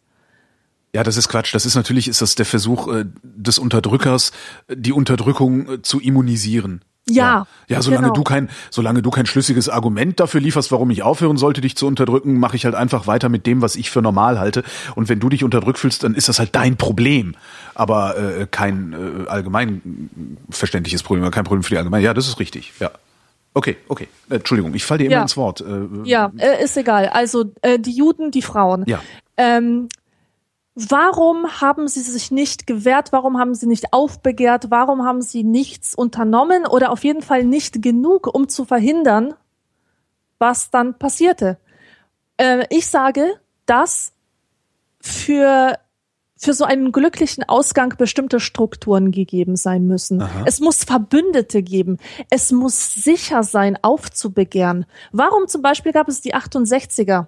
Das waren Kinder, denen es gut ging, ja, die nicht existenziell bedroht waren durch ihre Rebellion. Na, Was konnte ja denn groß passieren? Denen konnte überhaupt nichts passieren und vor allen Dingen, ich habe mal, das war, ich weiß nicht mehr, wo ich das gelesen habe, aber das fand ich sehr, sehr schlüssig dargelegt, ähm, dass die 68er nicht Treiber dieser Umwälzungen waren, sondern eigentlich auch nur ein Symptom der Umwälzungen, die ohnehin schon stattgefunden haben. Ja, also denen würdest du sagen, eine zu große Bedeutung genau, äh, beigemessen. Das, ja. ja. Genau, also ja klar, aber denen konnte nichts passieren. Klar, ich meine, guck dir doch mal an, wer jetzt gerade in der in der Asyldebatte oder Anti-Asylanten-Debatte das Maul am weitesten aufreißt gegen die äh, die die Einwanderer und gegen die Asylanten, die hier kommen. Das sind alles Leute, denen überhaupt gar nichts passieren kann. Das sind immer die, denen nichts passieren kann, die das Maul aufreißen. Ja, genau. Und jetzt stell dir vor, denk dich hinein in eine Frau, die in einem kleinen ländlichen Dorf aufwächst. Ja. Und sie hat das Problem, sie wird von ihrem Mann geschlagen. Ja. Und äh, wenn sie in einer freien Gesellschaft leben würde, würde sie sich am liebsten scheiden lassen. Mhm. So, nun lebt sie aber in diesem Dorf, wo alle total religiös sind und glauben, dass es richtig ist, sich nicht scheiden zu lassen. Äh, es ist schon mit einem Risiko verbunden, sich zu outen als jemand, der anderer Meinung ist. Ja. Denn es droht immer der Ausschluss. Und Ausschluss ist fatal in einer dörflichen Gemeinschaft Gesellschaft, wo Solidarität total wichtig ist. Und ich meine so eine Solidarität im Sinne von, verhalte dich konform, dann helfen wir dir. Mhm. Und nicht, ich also solidarisiere mich mit deiner Andersartigkeit, sondern ja. ich solidarisiere mich mit der, mit der, mit der gebotenen Konformität und ich helfe dir, wenn du normal bist, wenn du so bist wie alle anderen und wenn du im Sinne der Dorfgemeinschaft alles machst. Das ist das, so. was wir so gerne Integration nennen, ne? Ja. Ja. Und ähm, und die Ablehnung durch so eine Gesellschaft bedeutet, auf ihre Solidarität verzichten zu müssen. Mache ich das, wenn mir die finanziellen Mittel fehlen, um mich von dieser Gesellschaft zu emanzipieren? Ich meine, ich, ja klar, als Frau könnte ich natürlich meine Koffer packen und in die große Stadt ziehen. Aber habe ich das Geld dafür? Lebe ich in einer Gesellschaft, wo so, wo so etwas möglich ist? Oder muss ich mich dann prostituieren, um in der Stadt überleben zu können? Also das sind jetzt alles so ja, ähm, ja, ja äh, Gedanken vor vor 100 Jahren war das war das so, wie ich das jetzt schildere. Eben, ich wollte gerade sagen, das ist natürlich auch, wenn man die Frage stellt, warum haben die Juden sich nicht gewehrt, dann stellt man die Frage immer aus heutiger Perspektive und auch vor allen Dingen aus heutiger Perspektive der ähm, informationellen Vernetzung. Ja, exakt. Ähm, das genau. gab es damals nicht. Hitler so konnte es. unter anderem so groß werden, weil der den Rundfunk mehr oder weniger erfunden hatte oder zumindest die Verwendung des Rundfunks perfektioniert mhm. hatte. Da gab es niemanden, der mal eben über Telefonketten äh, über über Chats oder äh, Facebook-Gruppen oder sowas ähm, einen einen hinreichenden Widerstand hätte organisieren können. Natürlich. Du warst halt am Ende, äh, ja gut, sicher, du hast eine Glaubensgemeinschaft, du bist vielleicht regelmäßig in die, in die, in die Kirche, in die Synagoge gegangen, äh, hast da, hast da Gleichgesinnte getroffen, aber das waren halt immer noch wenige gemessen daran, wie viele Feinde außen um die Synagoge drumherum gestanden haben. Mhm. Und dann hast du natürlich die Wahl äh, zu sagen, okay, ich stehe jetzt auf, ich wehre mich, das ist der sichere Tod, ja, weil eins zu zehn ist der sichere Tod. Äh, beziehungsweise unbewaffnet gegen bewaffnet ist genauso der sichere Tod. Die, diese, diese Argumentation, die haben wir ja jetzt auch. Die ganzen Schnuller-Nazis argumentieren ja, äh, die Syrer, die sollen doch lieber zu Hause bleiben und ähm, äh, ihr Land verteidigen. Ja, womit denn? Die sind halt nicht so schwer bewaffnet wie die Milizen, wie die, wie die, wie die Regierungstruppen oder sonst wer. Das ist immer ein Verhältnis 10 zu einer. Und 10 zu 1 verlierst du. Dann stehst genau. du da in genau. deiner Synagoge, draußen stehen 10, du bist einer und sagst, gehe ich jetzt in den sicheren Tod? Oder bilde ich mir ein, es wird schon nicht so schlimm? Ja. Ja. So, und es wird schon nicht so schlimm, das bilden wir uns tagtäglich ein. Ansonsten würden wir den Verstand verlieren in unserer Welt. Genau. Genau.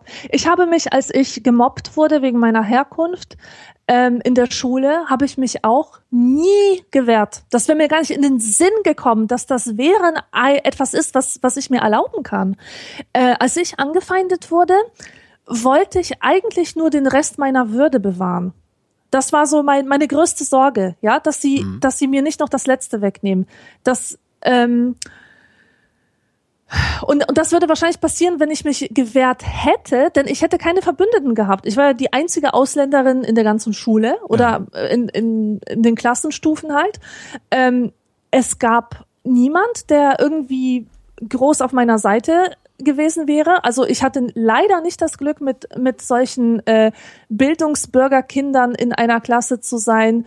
Ähm, weißt du, es gibt doch so Haushalte, wo man die Toleranz für den anderen ähm, pflegt und, und, ähm, und seine Kinder dazu animiert, das Fremde kennenzulernen und sich um die Schwachen zu kümmern. Mhm. Und irgendwie war das in dieser Kleinstadtklasse, in der ich war, ähm, nicht der Fall. Das heißt, die einzige Solidarität erlebte ich von Freunden, die ich nicht aus meiner Klasse kannte, sondern die ich von irgendwo anders hatte.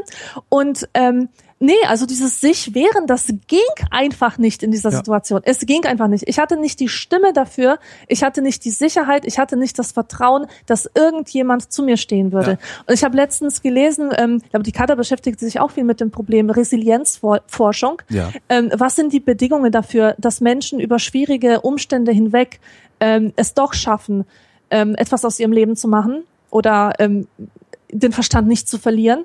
Und ein wichtiger Punkt war, dass es wirklich in der Erfahrung äh, eines Kindes oder eines Jugendlichen ähm, auch nur eine Person gibt, die einem das Gefühl gibt, dass es einen gibt, der, der zu dir hält. Ja. Ja, der, der also sagt, ja, mag sein, dass alle anderen gegen dich sind, aber ich halte, ich halte zu dir. Ja. Ich bin auf deiner Seite. Und, Und- das reicht schon. Das reicht schon. Das reicht schon. Das hat Und schon so einen großen Impact. Und plötzlich wirst du abgeholt. Und Genau. dann reicht's halt nicht mehr. Das, Genau. Äh, ja. Also die Frage, die Frage ist absolut berechtigt und ich finde, sie muss auch immer wieder beantwortet werden, weil sie natürlich ein billiges, äh, ein billiger rhetorischer Trick auch ist. Ne?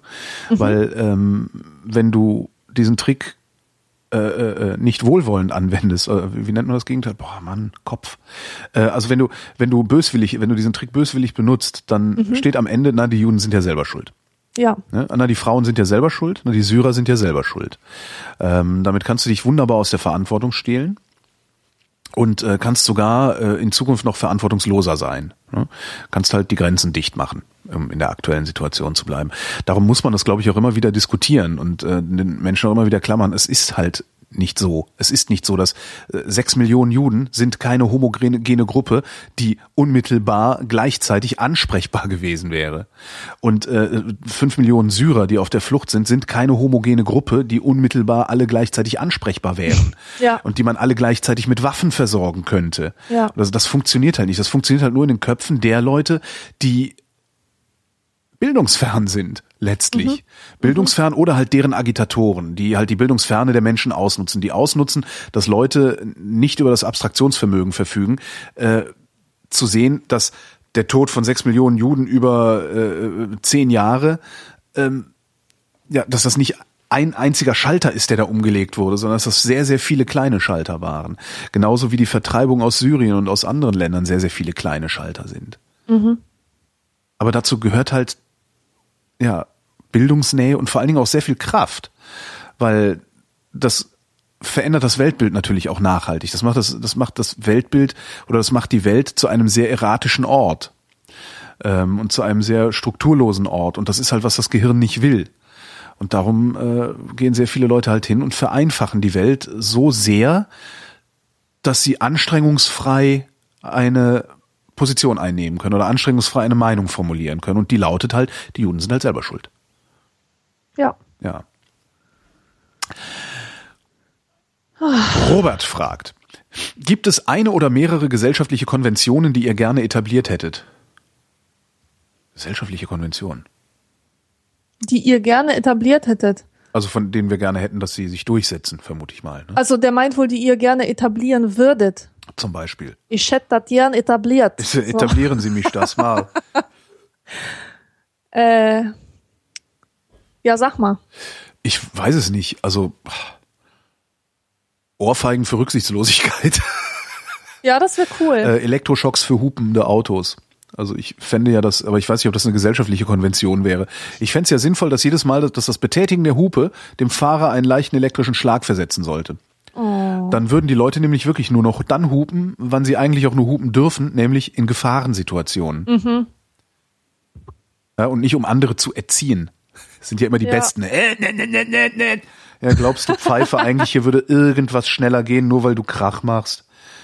Ja, ja eine gesellschaftliche Konvention. Ich würde irgendwie gerne so etwas einführen, ähm, das andere davon überzeugt, dass wenn ich etwas gebe, dass ich nichts als Gegenleistung verlange. Ich würde gerne zum Beispiel viel öfter jemanden zum Essen einladen, ohne dass der sich denkt, oh scheiße, jetzt habe ich diese Verpflichtung. Jetzt muss ich auch in dem gleichen Wert irgendwas finden. Verpflichtungsfreies äh, Schenken. Ja, genau. Das würde ich wirklich gerne haben. Das ja. würde mein Leben so viel besser machen. Ja, das wäre schön. Verpflichtungsfreies Schenken. Hm? Und sonst eigentlich, es würde mir schon reichen, wenn das, was wir eigentlich an gesellschaftlichen Konventionen haben, einfach nur von allen eingehalten würde. Bitte und Danke sagen, guten Tag und auf Wiedersehen sagen, der Klügere gibt nach, äh, der Stärkere hilft dem Schwächeren. Also so all das, ne? Alles das, was so, wenn man mal so Kinder fragt, was denn richtig und was falsch ist, die können einem das ziemlich genau sagen. Ja. Und wenn wir das alles in gesellschaftliche Konventionen überführen können, dann wäre die Welt ein wirklich besserer Ort. Aber so konkret würde mir da jetzt nichts einfallen. Philipp hat ein Problem. Und zwar, dass ich mich nicht für andere freuen kann. Wenn Freude von mir, wenn Freunde von mir etwas Tolles erleben, ist mir das bestenfalls egal. Oh Gott, meist bin ich sogar neidisch. Außerdem bin ich innerlich wahnsinnig schadenfroh. Ich habe zwar gelernt, das Ganze nach außen gut zu überspielen, aber ich leide ziemlich stark darunter, mich nicht intuitiv mit anderen freuen zu können. Kennt ihr das auch und habt ihr eine Idee, wie man diese vernunftgesteuerte Reaktion in ein echtes Gefühl verwandeln kann? Sehr gute Frage. Sehr, sehr gute Frage. Und ich bin ganz sicher, dass viele sich da wiederfinden. Ich habe das ich, glücklicherweise ich nicht. nicht. Ich nicht, so gar nicht. Ja. Ich bin das Gegenteil davon. Wirklich, wenn sich jemand freut, dann entstehen in mir so positive Schwingungen, ja. dass ich gar nicht anders kann. Also es ist, es ist dann nicht vernünftig. Ich frage mich jetzt nicht, ist es jetzt vernünftig, diese Emotionen zu haben, sondern ich habe sie einfach. Ähm, aber ich, ich weiß, dass viele Menschen das nicht haben und dass sie auch tatsächlich daran leiden. Und ich glaube, es ist äh, in dieser Situation nicht die Lösung, sich selber zu hassen und zu kasteien, sondern ein Mitgefühl für sich selbst zu entwickeln, beziehungsweise zu versuchen zu verstehen, ähm, was einem fehlt. Und jetzt nicht so fehlt im Sinne von, hat nicht alle Tassen im Schrank, sondern welches Bedürfnis wird im eigenen Leben sozusagen nicht genug befriedigt?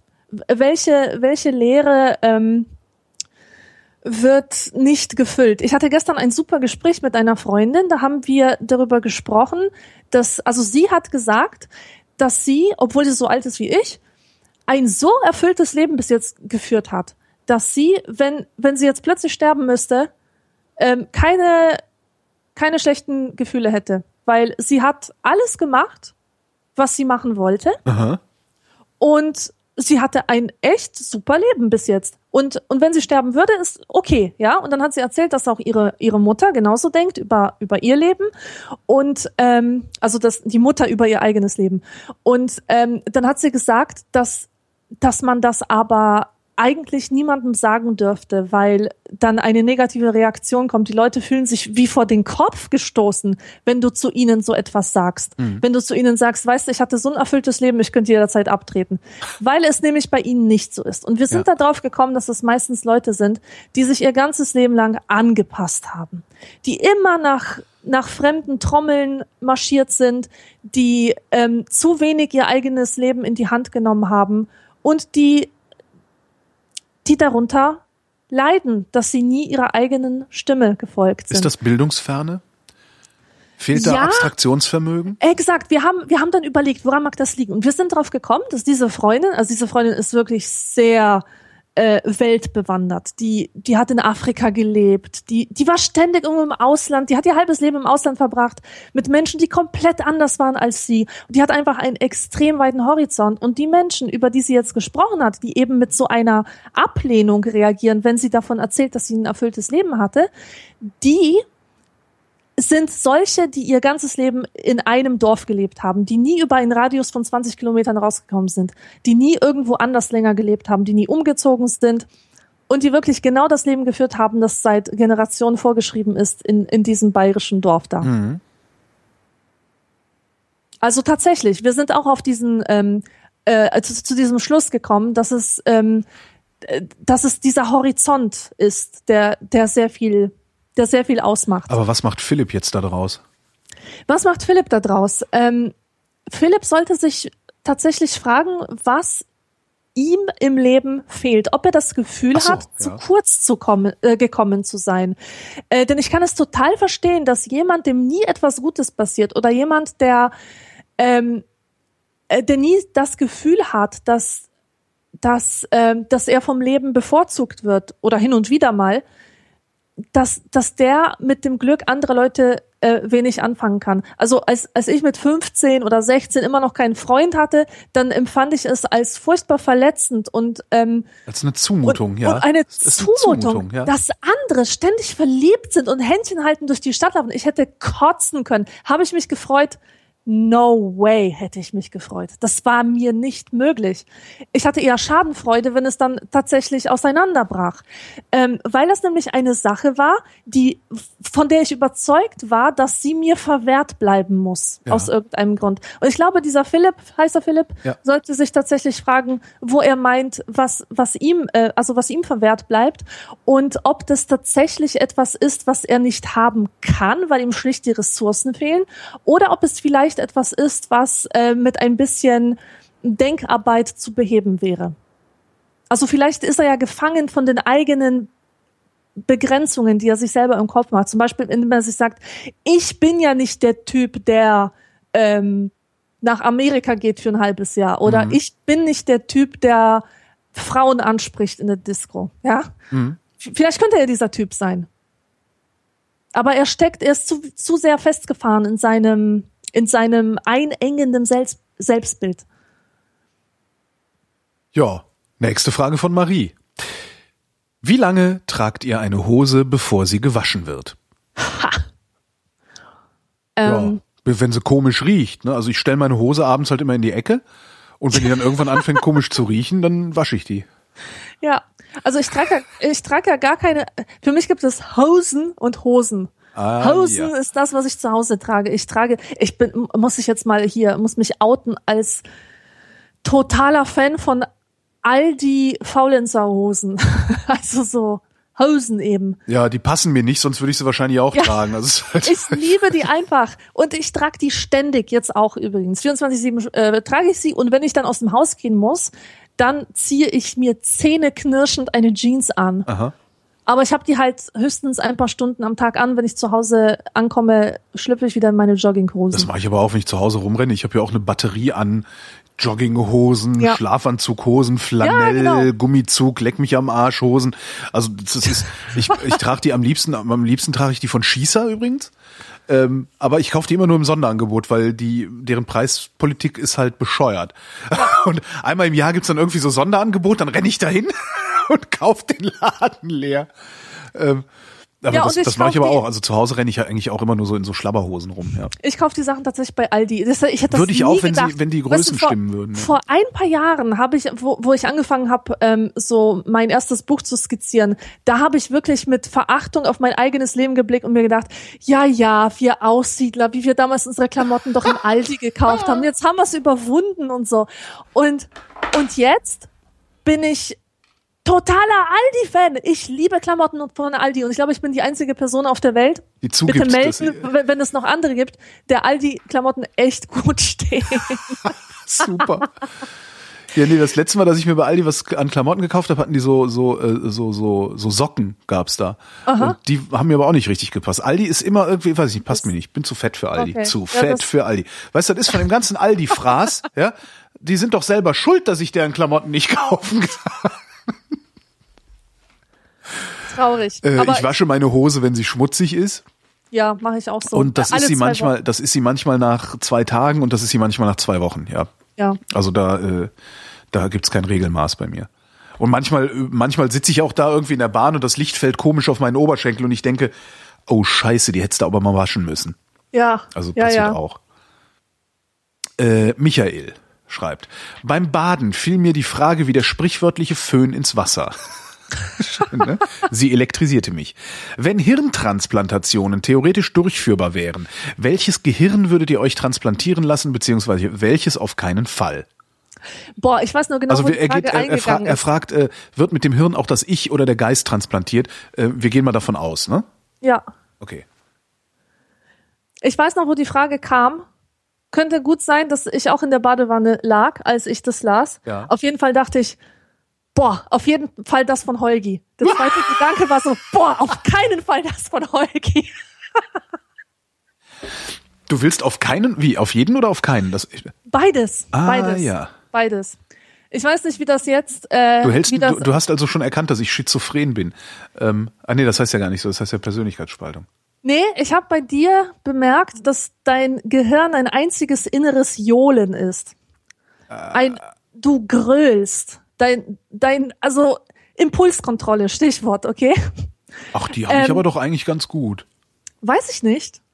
Du kommst anders rüber. Also kann Okay. sein, dass du dich äh, äh, Vielleicht sehe ich mir als in mein, mein. Selbstbild. Nein, wirklich, das kann total sein, dass das irgendwie ein temporärer Eindruck von dir war, den ich da hatte, als ich mir das gedacht habe mit dem mit dem Johlen. Aber ähm, du kamst auf jeden Fall so rüber, als würdest du jedem Impuls blind folgen. Ja, doch, das also, tue du ich siehst auch. Ich hab- irgendwas, ja. kauf ich mir und du holst es dir sofort. So. Und, ich habe, äh, ich, sagen wir mal so, ich habe mir Werkzeuge ähm, angeschafft, die diesen Impuls zu kontrollieren helfen, ja. Aber Okay. im Prinzip hast du recht, ja. Ja, genau. Also so ein Gehirn, was einfach jedes Mal grölend drauf losrennt, was Yay! es wie so, wie so ein, eigentlich wie so ein einjähriges Kind, das alles faszinierend findet, alles haben muss, nach allem greift, ja. Und das ist etwas, was ich mir gerne für mich wünsche, äh, ab und zu, weil mir das total abgeht. Und etwas, wo ich auf gar keinen Fall haben will. Verstehst du das? Also einerseits will ich das total gerne haben, weil ich gar nicht so bin und andererseits will ich es nicht haben, eben weil ich nicht so bin. Ja. Äh, bei mir ist halt, also ich, ich möchte eigentlich niemand anders sein. Ähm, ich fühle mich mit mir eigentlich ziemlich wohl, auch wenn ich gerade psychisch ein bisschen angeschlagen bin. Äh, möchte ich kein anderes Hirn haben, weil ich fest davon überzeugt bin, dass alle anderen, auch die, deren Intellekt ich bewundere, äh, Amin Nassei zum Beispiel, solche Leute, also wo ich echt denke so, wow, der, der kann so klar formulieren, der kann so klar argumentieren, der kann, weißt du so, der also so, man hat das öfter mal, also Nassei ist so ein Typ, der spricht die Dinge aus, die ich die ganze Zeit fühle, aber für die ich Ja. keine Worte finde. Ja, ja, ja. Ähm, das, da denke ich total oft, dass ich gerne dieses, diese Intellektualität auch hätte ähm, und, und, und diesen Zugang zu Dingen. Andererseits denke ich mir, der, der, der sitzt auch abends weinend äh, in der Ecke. Genau, Ja? und alles Und- hat seinen Preis. Äh, genau. Alles. Und darum, Und wir sehen das nicht. darum, also ich, das, das ist, ich weiß gar nicht, ob das arrogant klingt oder so, aber ich bin, eigentlich bin ich mit mir ziemlich zufrieden. Das ist super. Also ich natürlich gibt's, ich habe unendlich viele Baustellen. Ja, also gerade ist eine aufgegangen, die mich sehr erschüttert und, und, und so. Aber das, das äh, äh, trotzdem bin ich einigermaßen zufrieden mit mir. Also ich, ich, ich finde mich, ich finde mich extrem scheiße auch. Ja, also ich habe an unendlich viel an mir auszusetzen und und sowas. Aber wenn ich denke, naja, dann, dann nehme ich jetzt das Hirn von, weiß ich nicht, Richard David Precht, äh, der hat auch Sachen an sich auszusetzen. Der hat eine scheiß Frisur. Die hat er auch nicht umsonst. Ja, das, das ist so, ja, nee, weiß ich nicht. Ich glaube, ich würde nicht tauschen wollen. Ja, und außerdem, äh, ab, abgesehen davon, finde ich eben nicht, dass das Gehirn gleich Geist und so und dass das alles dann so wäre, weil ähm, und in, in unseren Körper sind ja auch Dinge eingeschrieben. Das heißt, selbst wenn du das Gehirn von Richard David Precht hättest, hättest du nicht seinen Ich Körper. immer noch einen fetten Arsch, meinst du? ja, genau, dann hättest du immer noch einen fetten Arsch und, Und ich wäre deswegen immer noch unglücklich. Ja, ja, ja. Ja, natürlich. Ja, klar. Adi fragt, äh, hat Mano Mama Holgi inzwischen beigebracht, ein T-Shirt in drei Minuten zu nähen? Die Antwort lautet nein, ich habe es bisher nicht nach Augsburg geschafft, äh, um mir da mal einen Tag Zeit zu gönnen. Och. Frage von Martin. Werden in 100 Jahren selbstdenkende Computer zu ihrem eigenen Schutz die Menschheit auslöschen? Kann schon sein. Ja, wollen wir es mal hoffen, ne? Ja. Enno fragt, in Vrind 436 habt ihr darüber gesprochen, wie feststellt, wie ihr feststellt, vermutlich soll es heißen, wie ihr feststellt, dass etwas nicht empörungswert ist. Umkehrschluss, wie stellt ihr fest, ob etwas empörungswert ist? Oh weia. Keine Ahnung, also jedenfalls nicht über rationale Erwägungen, sondern entweder ich bin empört oder ich bin es nicht. Ja. Warte mal, ich überlege gerade. Ja, entweder ich bin empört oder ich bin es nicht, aber es gibt dann ja noch den nächsten Schritt, der, der Empörung Ausdruck zu verleihen oder nicht. Ähm, hm. Ich glaube, ich verleihe der Empörung nur dann Ausdruck, wenn ich der Überzeugung bin, dass es einen Unterschied machen könnte. Also ich, ne, warum soll ich mich, das ist so, ich, wenn ich so oft mir, mir die Social Media angucke, ähm, alle empören sich über die AfD. Ja, Ist egal. Ist egal, genau. Ist egal. hat, das hat überhaupt hat keine keinen Zweck. Das hat null Ja. Auswirkungen. Ähm, das Einzige, was, was glaube ich nochmal noch mal einen Zweck hatte, war, was Korrektiv jetzt gemacht hat. Die haben dieses äh, geleakte Wahlprogramm und das geleakte Grundsatzprogramm von denen gelesen und äh, zehn Punkte rausgeschrieben.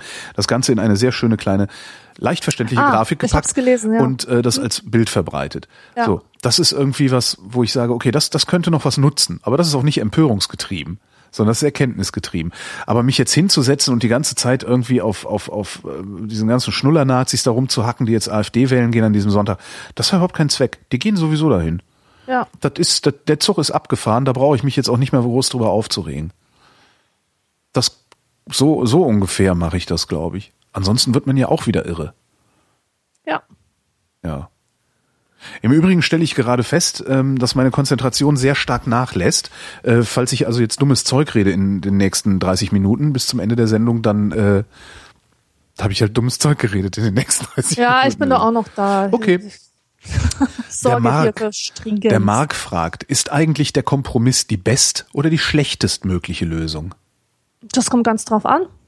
Kommt ganz drauf an, wer sich wie gut durchgesetzt hat, ne? Ja, nee, also ich persönlich hasse ja Kompromisse, weil ich gerne selber die Regie führe. Aber das liegt nur daran, dass ich so oft erlebt habe, dass die Vorschläge von den anderen einfach scheiße sind. Ja. Die wollen sie aber unbedingt durchsetzen, weil ich, ich, ich, meine Idee, meine Idee soll mit einfließen. Macht aber dann das Produkt kaputt, ja. Wenn aber jemand mit einer Idee kommt und sagt, guck, wenn wir das nicht so wie du machen, sondern ein bisschen anders, nämlich so wie ich es mir gedacht habe, wird das Produkt dadurch besser, Ja. dann ist das toll. Dann ist das tatsächlich die beste Lösung. Ja, das stimmt. Also das, aber du hast da einen guten Punkt gesagt. Das ist äh, der der Kompromiss ist immer dann die schlechtestmögliche Lösung, wenn sie im Wesentlichen Egoismus einer der kompromisssuchenden Parteien bedient. Genau. Und das ist so, das kann man sich in der Politik sehr gut angucken. Ich habe zum Beispiel, ich verstehe zum Beispiel wirklich nicht, wie man nicht, na, das ist äh, vielleicht etwas etwas zu breit formuliert, aber ich verstehe nicht, wie man nicht links sein kann. Ja, ich halte mich auch für für äh, wertkonservativ und was also ne so äh, Ordnung, Sauberkeit, Disziplin, äh, Ja. Höflichkeit, äh, ne so. Ähm, aber ich kann länger als Sie. Ähm, das äh, so schon, aber gleichzeitig, wenn ich mir äh, das Soziale angucke, also die Gesellschaft, das Miteinander der Menschen, verstehe ich nicht, wie man nicht links sein kann. Ich verstehe das nicht. Ja. So und wenn du dann hingehst und dann, das das das ist, kann man sich dann immer ganz schön angucken, wenn du dann mit Leuten äh, diskutierst, die sich die die die um keinen Preis der Welt links sein wollen, ne? so ich bin konservativ. Äh, ich ich sitze dann immer da und denke immer so, du argumentierst, die, die argumentieren immer aus, aus, aus ihrer Perspektive, ich will das nicht. Ich finde das falsch, dass äh, es eine Homo-Ehe gibt. Ich finde das falsch, dass Frauen arbeiten gehen. Ich finde das falsch. dass- Und die, wenn du von links kommst, sagst du immer, ja, eine Homo-Ehe ist so eine prima Sache. Freu dich doch für die anderen. Das ist was für die anderen. Sei doch nett zu den anderen und nicht nur zu dir. Das ja stimmt. Und wenn ich dann mir angucke, immer wenn Kompromisse geschlossen werden, die zugunsten der sogenannten Konservativen geschlossen werden, dann ist das schlecht für alle. Ja.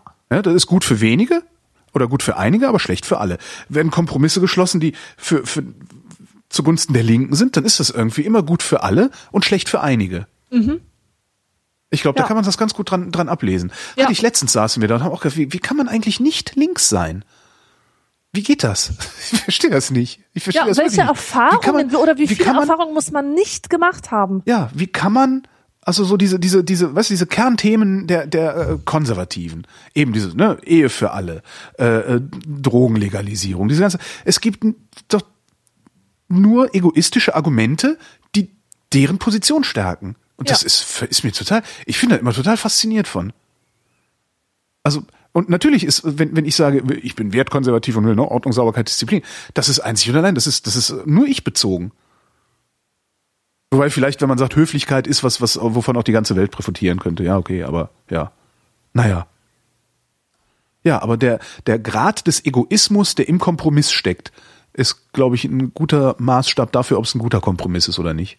Ja. Ja, ja, ja. schön. Wieder, ah, wieder was gelernt. Ich lerne so viel in dieser Sendung, das ist echt schön. Hat die Vrindheit wieder was? Orientierung, Sauberkeit, Disziplin. Daniela fragt, kann ein Mensch jemals aus dem Schatten seiner Familie treten? aus dem Schatten, den der Stammbaum wirft. Ja, das ist äh, schwierig, gell?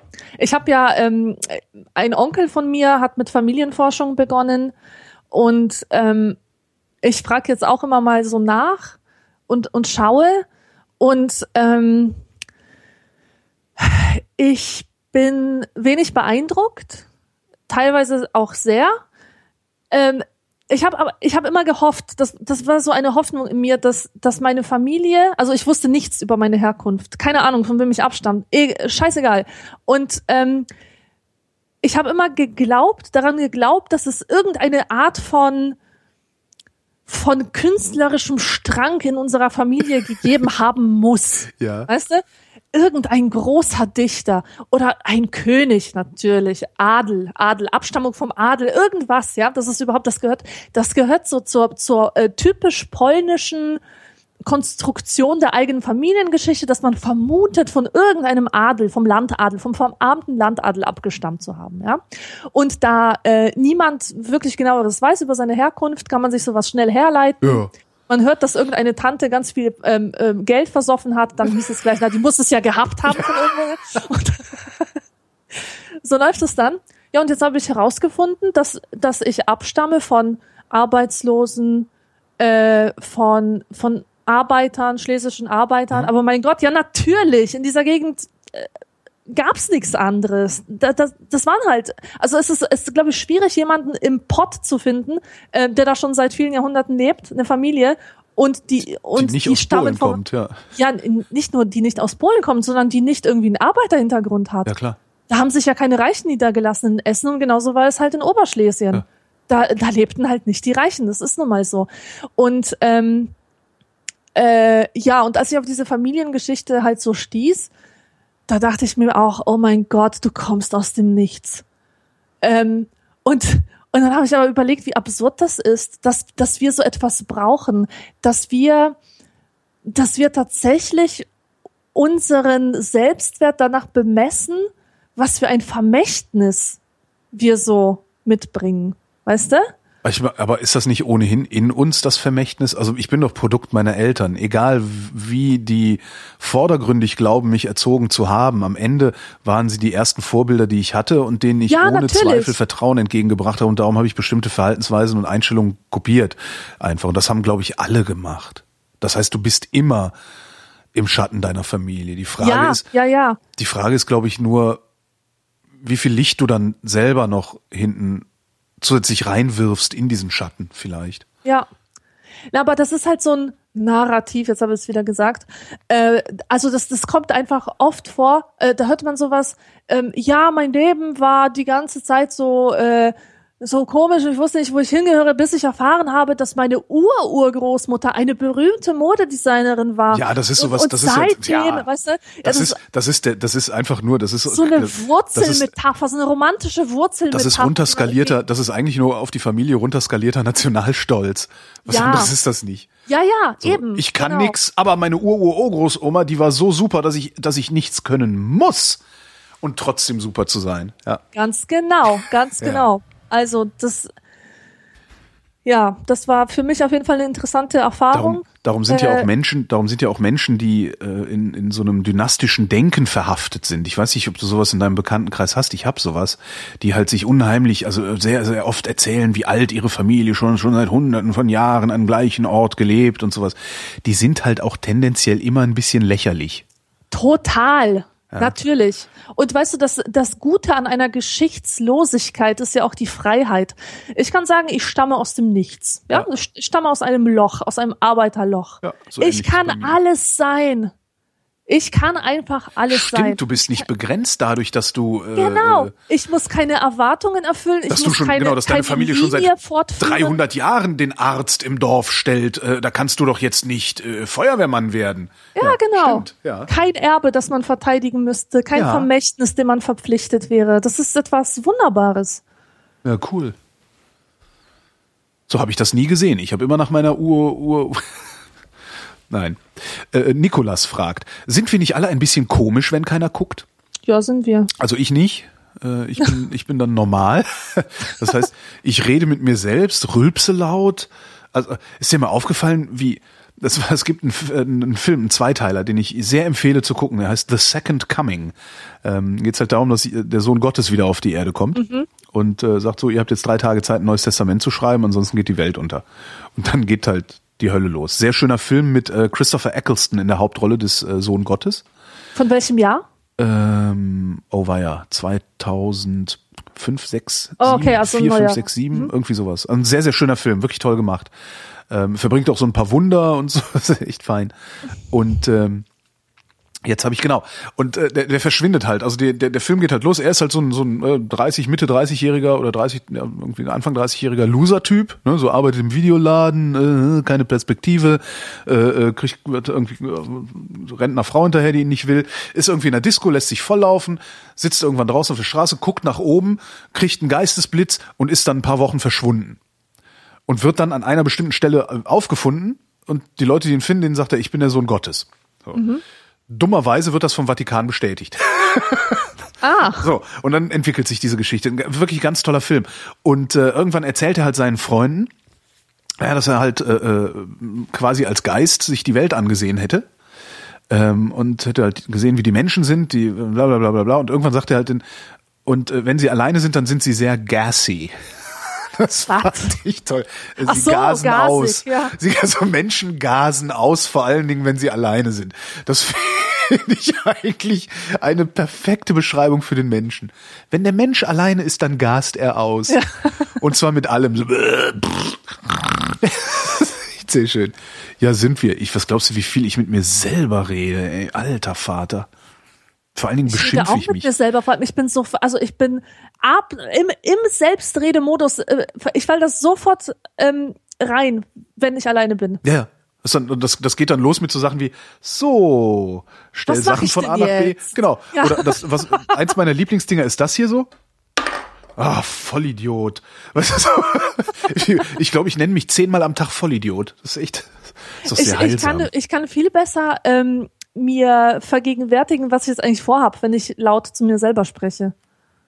Weißt du, mir sind die Ja. Sachen dann klarer, als wenn ich sie einfach nur denke. es ist bei mir ja sowieso so, darum mache ich, was ich mache und darum mache ich das so gerne und so viel. Ähm, da klingelt gerade meine Nachbarin und will ein Paket. Sekunde mal eben.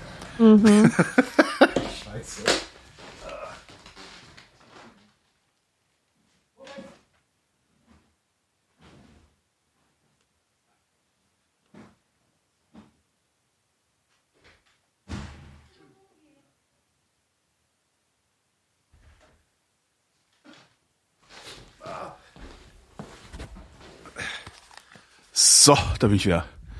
Ähm, ich mache, was ich mache und ich mache das so viel und ich rede so viel, weil meine Welt nur dann real wird, wenn ich sie durch Sprache erfasse, durch Sprechen Ja. erfasse. Und das mache ich halt auch, wenn ich alleine zu Hause bin. Und ja, eigentlich quatsche ich den ganzen Tag. Kein Wunder, dass ich so komisch bin. Bist du jetzt noch da? Ja, ich bin noch da. Ah, okay, ich dachte, die Verbindung wäre schon wieder zusammengebrochen. Na, schneide ich nachher wieder raus. Frage von Yannick. Dieser Tage erscheint das neue Buch von Neil Stevenson auf Englisch. Der deutsche Erscheinungstermin liegt am 9. November wahrscheinlich ungefähr deckungsgleich mit dem Erscheinungsdatum der Sendung, in der diese Frage besprochen wird. Nein. Da Holgi ein Fanboy ist, frage ich ihn, wie ist denn das Buch so? Äh, Das Buch heißt Amalthea auf Deutsch. Äh, auf Englisch The Seven Sisters, glaube ich. Und ich habe es überhaupt nicht gemocht. Ähm, ich habe das schon besprochen in einer Ausgabe der Vrind Wissenschaft. Florian, mit dem ich die zusammen mache, der hat das Buch sehr gemocht. Äh, Also mir war das, mir war der erste Teil des Buches viel zu langatmig. Da wurde viel zu viel so persönliche Beziehungen der Protagonisten untereinander besprochen, die dann am Ende sowieso alle tot sind, was dann halt auch egal ist. Und am Ende ist mir das viel zu schnell zu Ende gegangen. Also die, ja, also mir hat das Buch überhaupt nicht gefallen. Das war das erste Buch von Neil Stevenson, das ich nicht gerne gelesen habe. So, ich mach's kurz, weil ich mich auch nicht mehr so gut dran erinnere. Ich vergesse auch die Sachen, die ich, äh, also warum soll ich denn die unangenehmen Sachen mir merken? Puh. Philipp fragt, habt ihr euch schon mal Lebensmittel liefern lassen, also keine Pizza, sondern euren Supermarkteinkauf? Nee. Ich ja, total geil. Echt? Total geil. Das wird gerade wieder modern hier in Berlin. Dass sie, ich glaube, Kaisers oder Re nee, Rewe war das, die, die liefern. Ich habe mir über zehn Jahre habe ich mir auch schon mal Lebensmittel liefern lassen. Da lag ich nämlich auch krank zu Hause und hatte überhaupt nichts mehr da. Und habe dann irgendwie klicke die klick alles eingekauft und liefern lassen. Hat damals einen Zehner gekostet, das Liefern. Und dafür hatte ich dann aber auch irgendwie, musste ich halt nicht äh, äh, zehn Kilo Zeug in den dritten Stock hochschleppen. Das ist echt ganz angenehm. Mhm. Und ist halt super, wenn du berufstätig bist, also vor allen Dingen durchgehend berufstätig bist, kannst du halt das Zeug online bestellen und kannst sagen, bitte liefert mir das am Freitagabend um acht oder wann auch immer die dann äh, ihre Lieferzeiten haben. Also finde ich eine gute Sache. Andererseits ist es aber auch sehr gut, vielleicht mal rauszugehen. Ja, genau. Das wäre das Argument, was auf jeden Fall dagegen sprechen würde bei mir. Ich bin froh um jede Gelegenheit rauszugehen. Ja. Und Sport zu machen, mich zu bewegen einfach. Ja, das tut bei mir auch gerade wieder Not. Na egal. Sebastian fragt, was ist eure krasseste Flugzeuggeschichte? Ersthelfer beim Herzinfarkt an Bord, Notlandung oder einfach schreiende Kinder in der Holzklasse? Ich habe irgendwie noch nie was Besonderes im Flugzeug erlebt. Ich Gar nichts. Nee, ich auch nicht. Ich überlege gerade, hab ich, war mal irgendwas? Nö. Nee, nee, nee. Nö. Was mal ganz schön war, ist, äh, ich saß im Flugzeug Richtung ähm, Lanzarote. Und das Flugzeug war aus irgendeinem seltsamen Grund voller Familien mit kleinen Kindern, die Krach gemacht haben. Also so drei, vierjährige, so, weißt du, die die ganze Zeit rumgeplärrt haben und sowas. Und ich war total genervt, weil ich keinen Kopfhörer dabei hatte. Und äh, du siehst dann ja immer im Flugzeug sind immer diese Karten, wo dann angezeigt wird, wo das Flugzeug gerade lang fliegt. Mhm, ne? Ja. Und wir flogen so und flogen so und ähm, ich dachte dann, ah, Moment mal, in ein paar Minuten verlassen wir das Festland und fliegen übers Meer. Da ändert sich die Thermik, da gibt's bestimmt Turbulenzen. Würde mich nicht wundern, wenn dann Ruhe ist. Drei Minuten später macht das Flugzeug Totenstille an Bord für den Rest des Fluges. Das fand ich sehr schön. Oh, irgendwie. Super. Das ist irgendwie mein, mein, mein begrenztes physikalisches Wissen dazu gereicht hat, äh, mich zu beruhigen bis dahin. Das war wirklich sehr, sehr lustig. Aber sonst habe ich auch noch nichts Schlimmes erlebt. Ja. Nö. Pff, langweilig fliegen. Sabine und Christian fragen. Nimm zwei. Gelb oder orange? Gelb. Orange. Hey, wir sollten, in dem zwei, wir sollten in dem 2S-Gemeinschaft aufmachen. Boah, geil. Ja. Das ist gut. Der Martin braucht eine Definition. Das ist genau der Martin wieder. Der Martin braucht eine Definition. Was kennzeichnet eine gute oder enge Freundschaft? Ähm, das ist eine gute Frage, weil ähm, ich betone ja immer, dass ich keine Freunde habe. Aber das stimmt so nicht. Denn wenn ich nämlich Freundschaft definiere als äh, ich habe Leute, mit denen ich mich mindestens einmal die Woche treffe, dann habe ich keine Freunde. Aber wenn ich die Definition aufweite auf, äh, ausweite auf, ähm, ich habe Leute, mit denen ich mich einmal im Monat treffe, dann habe ich durchaus Freunde. Ja, ich habe gerade jemanden verloren, von dem ich dachte, er wäre ein Freund von mir. Mhm. Und zwar habe ich den über äh, darüber verloren. Also ich, ich beantworte die also die, was bezeichnet, was kennzeichnet eine gute oder enge Freundschaft? Kann ich mit einem Wort beantworten: Ansprechbarkeit. Mhm. Ah, das ist gut, ja. Ähm, das ist mir darüber aufgefallen. Ähm, und zwar, es, ich habe ich habe in meinem Leben, in meinem Erwachsenenleben drei tatsächlich nur drei Leute verloren, von denen ich dachte, sie wären Freunde. Und alle drei sind mangels Ansprechbarkeit verloren gegangen. Mhm. Ähm, zuletzt halt so, dass ich versucht habe, denjenigen anzusprechen, den ich für meinen Freund gehalten habe, um mit ihm über ein bestimmtes Thema zu sprechen, er sich aber nicht darauf eingelassen hat, über dieses Aha. Thema zu reden, mhm. sondern immer wieder ausgewichen ist, immer wieder Nebenkriegsschauplätze aufgemacht hat, immer wieder Strohmänner hingestellt hat ähm, und so. Und äh, interessanterweise er mir dann die Freundschaft gekündigt hat, weil ich darauf bestanden habe, ihn darauf ansprechen zu können. Aha. Und das fand ich ganz interessant. Und das, das hat mich dann dazu gebracht, dass, also ich bin, ehrlich gesagt, bin ich froh darum, weil das, worüber ich mit ihm reden wollte, ist, war eine sehr, sehr hässliche Sache, so dass ich äh, tatsächlich jetzt, ich bin froh, mit ihm nichts, zu tun, nichts mehr zu tun zu haben, weil ich muss ihn jetzt auch nicht mehr verteidigen vor meinen anderen Freunden, weil ich war das immer, ich war jahrelang sehr, sehr loyal. Ähm, obwohl viele andere gesagt haben, was ist das eigentlich für, eine, für ein schlechter Mensch? Und ich habe gesagt, nein, der ist nicht so. Ähm, ich bin froh, dass ich ihn nicht mehr verteidigen muss, weil ich auch nicht mehr sicher bin, ob die anderen nicht recht hatten all die Jahre. Ja, Kann halt ja. auch mal passieren. Ja. Ähm, und das hat mich dazu gebracht, einfach mal zu gucken, äh, wo habe ich denn schon mal solche Erlebnisse gehabt? Und das war halt tatsächlich jedes Mal lag es an Ansprechbarkeit. Und das ist irgendwie sehr, sehr äh, äh, frappierend für mich. Ich habe das auch noch nicht völlig durchdrungen. Aber alle Freundschaften, die wirklich richtig, wo ich dachte, wir sind Freunde, wir können über alles reden, sind daran zerbrochen, dass wir es offensichtlich nicht konnten. Und darum glaube ich, dass Ansprechbarkeit ein, eins, eins der Core Assets der Freundschaft ist. Das ist sehr gut, ja. Es gibt mit Sicherheit noch mehr, aber das hat zumindest auch bei mir nicht so, nicht so eine große Rolle gespielt bisher. Ja. Und es war auch die anderen Male war es halt so, äh, beim, beim ersten Mal, also von diesen dreien, beim ersten Mal war es so, dass der andere überhaupt nicht mehr erreichbar war, also mir Vorwürfe gemacht hat, nicht mehr erreichbar war. Beim zweiten Mal war es so, dass mir Vorwürfe gemacht wurden, ohne mich vorher überhaupt mal anzusprechen. Und jetzt war es halt gerade so, dass jemand nicht ansprechbar sein wollte und darum einfach die Biege gemacht hat. Ja. Das ist wirklich interessant. Ja, ich kenne das von den wenigsten Leuten übrigens. Also wenn ich mich überhaupt äh, mit jemandem anfreunden soll, dann muss es jemand sein, mit dem ich tatsächlich über alle Themen reden kann und zwar so schnell wie möglich. Ja. Also dass man einfach, dass, dass man nicht dieses äh, ellenlange Kennenlernen braucht, um irgendwie mal ein tiefes Thema anzuschneiden, sondern es geht sofort. Derjenige hat schon mal über Freundschaft nachgedacht, hat über den Tod nachgedacht, hat über Und zwar nicht nur auf und zwar nicht nur auf so einem akademischen Niveau, nee, auf sondern auf einem menschlichen persönlichen, Niveau. genau. Ja. Genau. Ja, ja, ja. Mit, mit solchen Leuten komme ich klar und bin überhaupt erst offen für, für ein Wort wie Freundschaft. Ja. Jürgen nach, schreibt. Jürgen schreibt. Auch ein Buchtitel. Nachdem vor kurzem Muttertag 2015 war und der ORF den gleichnamigen Film wie jedes Jahr ausgestrahlt hat, so wie man das auch mit Dinner for One an Silvester gewohnt ist, meine Frage. Kennt man den Film in Deutschland beziehungsweise in eurem Umfeld? Muttertag, habe ich ja nie gesehen. Ich auch nicht. Falls nein, schreibt Jürgen, Guckbefehl. Aha. Muttertag. Ist ja bald. wenn der ORF das regelmäßig zum Muttertag ist, das bestimmt irgendwas morbides Österreichisches. Ja. Die Österreicher, ich disse ja gerne Österreich, weil die Österreicher sich da immer so herrlich drüber aufregen. Also die haben halt, ich weiß nicht warum, aber alle Österreicher in meinem äh, auch weiten Bekanntenkreis können schlecht über sich lachen. Ich weiß überhaupt nicht warum, aber gut.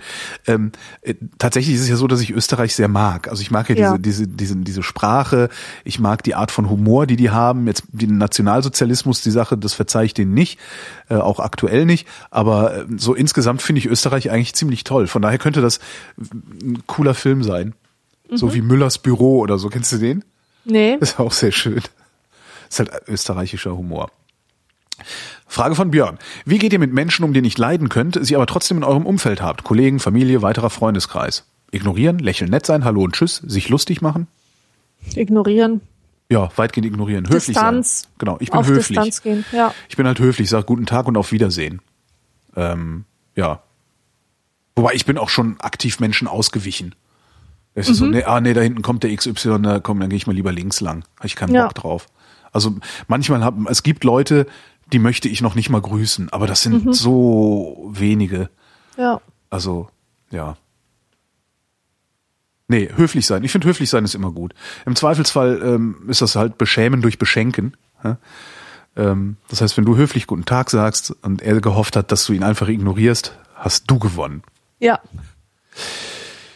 Jan fragt, kennt, ihr kennt diese Szene, Szene sicherlich. Wir schalten jetzt zu unserem Korrespondenten in Stadt XY, der steht dann aber nur vor einem Bild des Wahrzeichens der Stadt. Ich frage mich jedes Mal, ob der Korrespondent wirklich in der Stadt steht und nur ein schöneres Hintergrundbild haben will. Ja, nee, der steht 100 pro von der Kulisse, oder? Ich meine, kann sein, dass der in dieser Stadt steht. Ja. Sehr wahrscheinlich. Im Studio halt, aber ja, genau. nicht vor diesen. Das ist halt eine Studiokulisse, weil du im Studio natürlich die Produktionsbedingungen unter Kontrolle behalten kannst. Äh, wenn du dich jetzt irgendwie, weiß ich nicht, in Paris direkt von Eiffelturm stellst, da rennen da halt dauernd irgendwelche Winker durch die Gegend. Ne? Also die, es gibt ja dann die Winker und äh, die Checker. Ich weiß nicht, ob dir die Checker schon mal aufgefallen sind. Also die Winker, die sitzen, die sind einfach nur hinten und winken. Jugendliche kommen dann immer mal ins Bild gehüpft und grinsen blöd. Das finde Ja. ich am besten. Ja. Und dann gibt's so Checker. Das sind so Typen, die stehen so schräg hinter dem Korrespondenten, meistens mit so äh, in die Hüfte gestemmten Händen und gucken ähm, überprüfend nach rechts und Ah. links und gucken, was hier so los ist. So, was ist denn hier so los? So, gucken wir mal. Also es sind halt so die Checker. Und die willst du natürlich nicht im Bild haben, wenn du äh, Ja. da deine Aufsager machst. Darum stehen die im Studio. Ähm, das Ganze ist aber eine sehr schöne Metapher für die Arbeit von Korrespondenten. Weil, und das ist auch eine große Kritik an, am Korrespondentenberuf. Ähm, Korrespondenten sind oft nicht da, wo was los ist. Ja? Du hast halt deinen Nahostkorrespondenten, sagen wir mal, in Amman sitzen und in Bagdad ist die Hölle los. Du hast aber keinen Corrie in Bagdad. Also was machst du? Du rufst deinen Corrie in Amman an und sagst, mach mal was über Bagdad. Und dann sagt er, das ist mir persönlich so passiert. Dann sagt der Corrie in Amman, ja, dann schick mir mal die Agenturmeldungen über Bagdad per Fax. Das heißt, ich schicke dann die Agenturmeldung, die ich in Berlin lese, per Telefax, weil was anderes gerade nicht funktioniert, ist schon länger her auch, per Telefax nach Amman. Dann liest der Kollege sich die durch, arbeitet die auf und dann gibt's eine Leitung nach Berlin, wo er mir die Sachen erzählt, die ich auch hätte erzählen können, weil er auch keine anderen Quellen hat als ich, außer vielleicht noch Al Jazeera. Und das ist sicherlich ein Problem. Ähm, Und wenn du dann natürlich noch hingehst und das optisch unterstützt, dass der Corrie eigentlich gar nicht, gar nicht vor Ort war, äh, dann wird's halt schwierig. Ja, Also wenn du dann stehst vor einer Kulisse und erzählst Sachen, die du gar nicht wissen kannst, weil du 500 Kilometer entfernt bist. Das ist ungefähr so, als sollte ich jetzt aus Berlin eine Einblendung über irgendwas in München machen. Ja. Ja, Könnte ich machen, natürlich. Ich kann Quellen recherchieren, ich kann mit ein paar Leuten telefonieren und so, aber es bliebe immer noch dieser komische Beigeschmack von, er ist doch eigentlich in Berlin, woher will der das denn wissen? Darum finde ich ja zum Beispiel, man sollte Korrespondenten nicht mehr Korrespondenten nennen, sondern Experten. Ja. Ja? Der Typ, der in Amman lebt, hat natürlich viel mehr Ahnung vom Nahen Osten als ich in Berlin. Aber nicht, weil er da ist, sondern weil er sich den ganzen Tag damit beschäftigt. Ja. So. Hätten wir es auch mal gesagt. oh, ein Blick auf die Uhr verrät mir, hier kommt die obligatorische Höflichkeitsfrage. Was? Ähm, hier kommt die obligatorische Hör Höflichkeits Höllischkeitsfrage, wollte ich gerade sagen. Das wäre auch schön gewesen. Die obligatorische Höflichkeitsfrage von Leisure am Ende der äh, Vrindheit lautet, wie geht's uns denn heute? Super, mir geht's super. Mir geht's, geht so. Das war die Vrindheit. Wir danken für die Aufmerksamkeit. Tschüss.